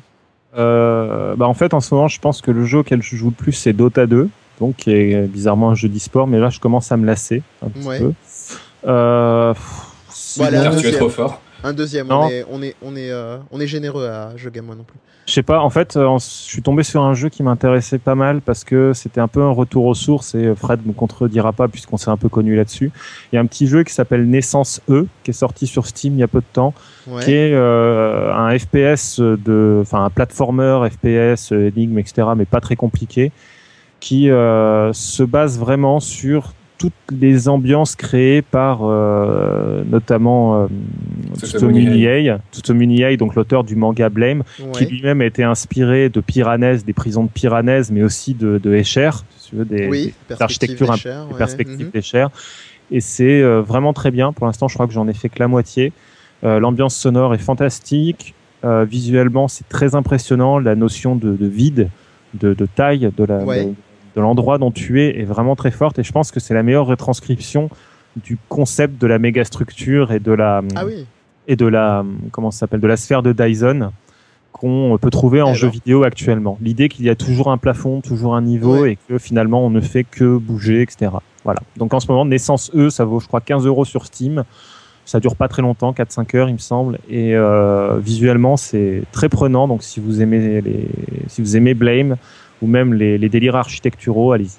D'accord, bah en tout cas, tu, tu m'as fait envie. Euh, TMDJC eh ben écoute, euh, je, vais, je, vais, essayer de, de, de, faire très court. Euh, je, je, je, continue continuellement à jouer à Street Fighter 3.3, qui est un, un, jeu dont je ne me lasse pas. Mhm. Je viens de finir euh, Azuras Wars, qui est euh, ah qui est un jeu que j'ai trouvé beaucoup plus intéressant que la critique qui en avait été euh, qui avait été faite. Euh, voilà, j'ai passé un très très bon moment dessus. Je pense que c'est euh, c'est une bonne digestion en fait de, de, de tout l'esprit shonen euh, vu par Capcom. Mhm. Euh, je trouve ça très bien très bien retranscrit, c'est très bien joué et, et le jeu n'est pas juste une succession de QT en fait, c'est c'est beaucoup plus subtil que ça et vraiment j'ai passé un bon moment et, et parce que je sais qu'il y en a qui ont joué également, je, je suis toujours sur Springfield des Simpsons sur mon Android. pas lâché, oui. je l'ai toujours pas lâché. D'accord. Ils, en sont à combien de fêtes ou à combien de passages de Monsieur Gilles ah, oh, Quelques-uns. Là, on est au niveau. Moi, je suis au niveau 38. Je crois qu'on peut plus bouger. mais je, suis en train de terminer ma ville en fait, le, parce que je une, une ville qui ressemble à ce que je voulais. D'accord. Bah, on dira à Olivier qu'il y a des gens qui jouent encore à ça. Fred? Ça va aller vite. Je joue pas. le plus récent en date? Euh, très sincèrement, ça fait deux ou trois mois que j'ai pas joué. Je suis un joueur euh, console viscéralement et à chaque fois qu'on a un changement de génération, j'ai un décrochage euh, de, de, de, quelques mois voire années. Donc j'attends le jeu qui me donnera envie d'acheter la prochaine. Et le, je comprends et ça. Le dernier en date? Le dernier en date, c'était, on va dire, Stanley Parable. Ok, c'est pas un jeu console, donc je me contredis. Mais, c'est un jeu qui, en gros, reprend la, la dynamique de Portal dans le sens First Person Adventure et qui, par l'intermédiaire d'un narrateur, euh, questionne euh, le, libre arbitre et, euh, et, la narration dans le jeu vidéo. Voilà. Et sais que le créateur du jeu est actuellement en dépression à cause de son jeu parce qu'il l'a oh, terminé et que maintenant il sait plus trop quoi faire de sa vie. Donc c'est très approprié, je trouve. Bon. Euh, alors pour ma part, je joue euh, très en mode euh, très euh, chips euh, picorage à Yakuza Dead Souls, donc qui est en fait un spin-off, une extension de l'univers Yakuza Ryuga Gotoku, dans, avec des zombies. Hein, c'est très très simpliste, ça mange pas de pain, sauf qu'au lieu de se battre en mode beat them all, on a des armes.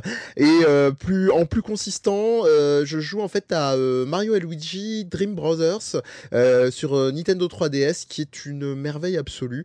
Euh, alors on peut aimer ou ne pas aimer l'univers Mario, mais là il y a une subtilité dans la mythologie. Et puis on sort des carcans, euh, sauver la princesse Peach, qui sort, euh, qui est vraiment au, au une espèce de toile de fond dont on a presque plus besoin. Euh, ça fait du bien et on est vraiment sur une thématique de l'amour filial euh, que je trouve qui est très euh, fraternel, pas filial, qui est très très bien exploité dans le jeu et qui me rappelle, qui me rappelle beaucoup la, la Reine des Neiges pour ceux qui l'ont vu, où on a enfin des messages du style 20 ans, 25 ans après. ce n'est pas forcément le, le la force et, et la vaillance et la virilité du grand prince sur son destrier blanc qui sauve tout, mais ça peut être d'autres types d'amour qui peuvent faire avancer et sauver les, choses. Voilà euh, pour ma part. Euh, et eh ben 25e émission podcast qui se clôt.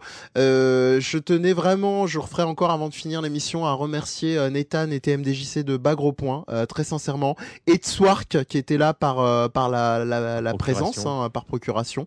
merci à tous les deux. Merci à vous, merci de votre accueil.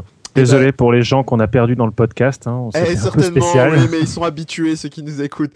Euh, donc, on, comme d'habitude, on va parler du site. Hein, euh, vous pouvez nous retrouver. Si vous nous avez trouvé, vous y êtes passé. wwwjeuxgame On vous encourage à laisser des commentaires comme d'habitude. Euh, comme je disais un peu plus haut, faites gaffe hein, parce que euh, en vrac, euh, karaté, kung-fu pour les pour les les présentateurs chroniqueurs d'aujourd'hui, vous faites comme vous voulez. on va vous parler de la page Facebook de Je Game Moi non plus sur lesquels vous retrouverez des liens, des prolongations du prolongement. Oula, je ne parle plus français. Euh, des prolongements de, l'émission euh, d'aujourd'hui, du Twitter sur lequel vous pouvez nous contacter avec @jgmnp et euh, des commentaires que vous pouvez laisser aussi sur iTunes et vous nous écoutez aussi sur SoundCloud. On est un petit peu partout et je vais laisser la parole à Fred qui normalement aura un ou deux commentaires à lire. Oui, très vite. Euh, bon, comme d'hab, je fais ma veille sur Twitter. Hein, donc euh, là, pour la dernière émission, on a eu que des retours positifs. Hein, mais qu'est-ce qui se passe là Où sont les trolls? On vous attend. Donc, euh, Viendez. Ouais, donc euh, ouais, je vais lire un petit commentaire du, du petit TMDJC d'Île-de-France. euh, je viens de finir le dernier Game moi non plus, toujours aussi intéressant et riche. Je passe à Gamerside et Mehdi, euh, c'est peut-être un petit teasing vers de nouvelles perspectives, n'est-ce pas? C'est tout à fait probable, hein. oui, oui, oui, oui, dans un avenir très proche même. Donc voilà, merci également à. Oh, oh le vendu, le vendu Merci. Merci à la secousse. Et euh, merci au professeur Rose également euh, et à tous ceux qui nous ont encouragés. De la case rétro, oui, oui. Et euh, ok, très bien. Bon, petit commentaire corporate. Bah allez-y, hein, n'hésitez pas à nous à nous démonter un petit peu. Ça, ça, ça, fait du bien aussi. ça peut être très très mal perçu cette phrase là, donc donc je vais m'arrêter et je vais passer. je disais ça, je disais ça et je me moquais d'ailleurs du générique de fin qui est aujourd'hui proposé par TMDJC, dont je me moquais du titre du de, de son thème, mais finalement mes phrases sont pas meilleures. Et donc aujourd'hui, euh, c'est toi qui as choisi le thème sur lequel on, on va se quitter? Oui, bah alors on va se quitter sur un morceau qui s'appelle euh, Words of My Feet. Of my euh, Merci. Sinon, c'est digne de mon pied.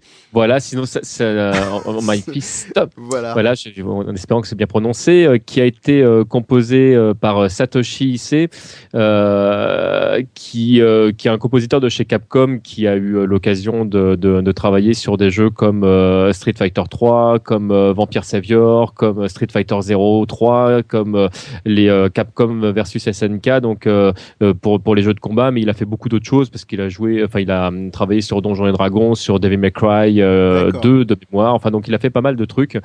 Euh, et pourquoi j'ai choisi ce morceau qui est le, le thème de, de Gookie dans euh, Capcom versus SNK premier du nom, mhm. euh, parce que je, trouve qu'il a réussi justement à, transcender. On parlait de, de modernité, de postmodernité. En fait, il a réussi à transcender un, un, un thème mythologique qui est donc le thème de, de Gookie, d'arriver à en garder sa, sa substance tout en proposant quelque chose de, complètement neuf. c'est un jeu qui a euh, Capcom versus SNK qui a été beaucoup euh, décrié, pour, pour lequel moi je trouve beaucoup de qualités euh, multiples. J'aurai l'occasion de, revenir dessus un autre jour.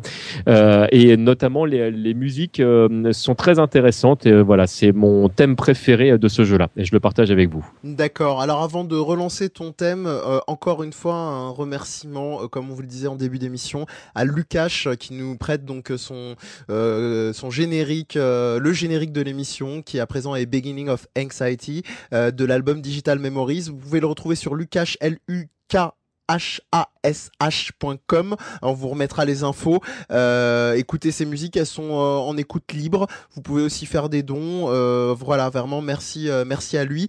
Euh, et puis comme je disais aussi au début, merci de nouveau à Jean-Charles Ray de la revue Théoria.fr et à Jean-Christophe Dardar, JC Dardar D A R D A R T.net tout attaché. donc on se quitte avec Roast of My Fist, donc digne de mon de mon point, le thème de Gookie dans Capcom SNK 1. On vous donne rendez-vous au mois prochain. Euh, merci toujours de, nous écouter, bah, plus nombreux, vous les abonnez à Twitter et les commentaires. Et euh, à très bientôt. Ciao Ciao Ciao Salut tout le monde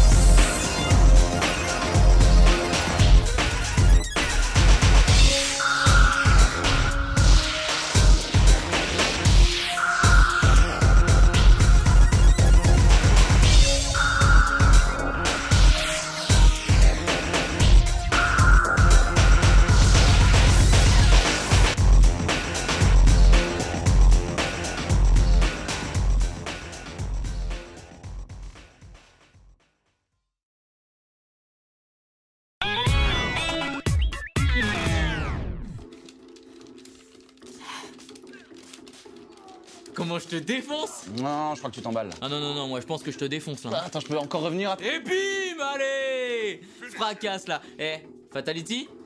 Ouais, bah autant y aller franchement. Hein. Bon bah alors, Fatality ou quoi? Mais ils hésitent. perso, moi ça fait 30 minutes qu'on statane et au bout d'un moment j'en ai marre. Eh, c'est vrai qu'on se démène. Eh, c'est physique hein Il y a pas que le physique, il y a le mental aussi. Ils vont trop loin les mecs. Oh. Ah, merde. Ah, toi tu vas me cracher du feu sur la gueule. Personne crachera du feu sur personne. Merde à la fin. C'est bloqué?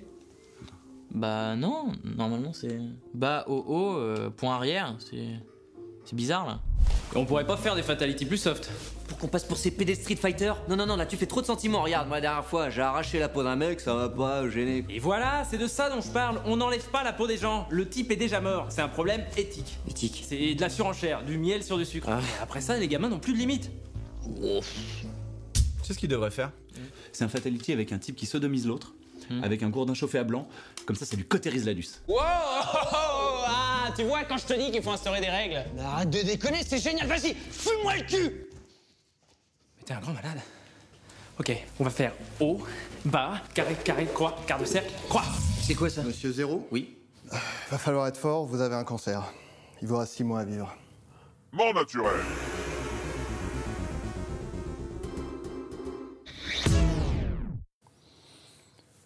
Remarquez, euh, scorpion, cancer, euh, on a un début d'horoscope. Hein.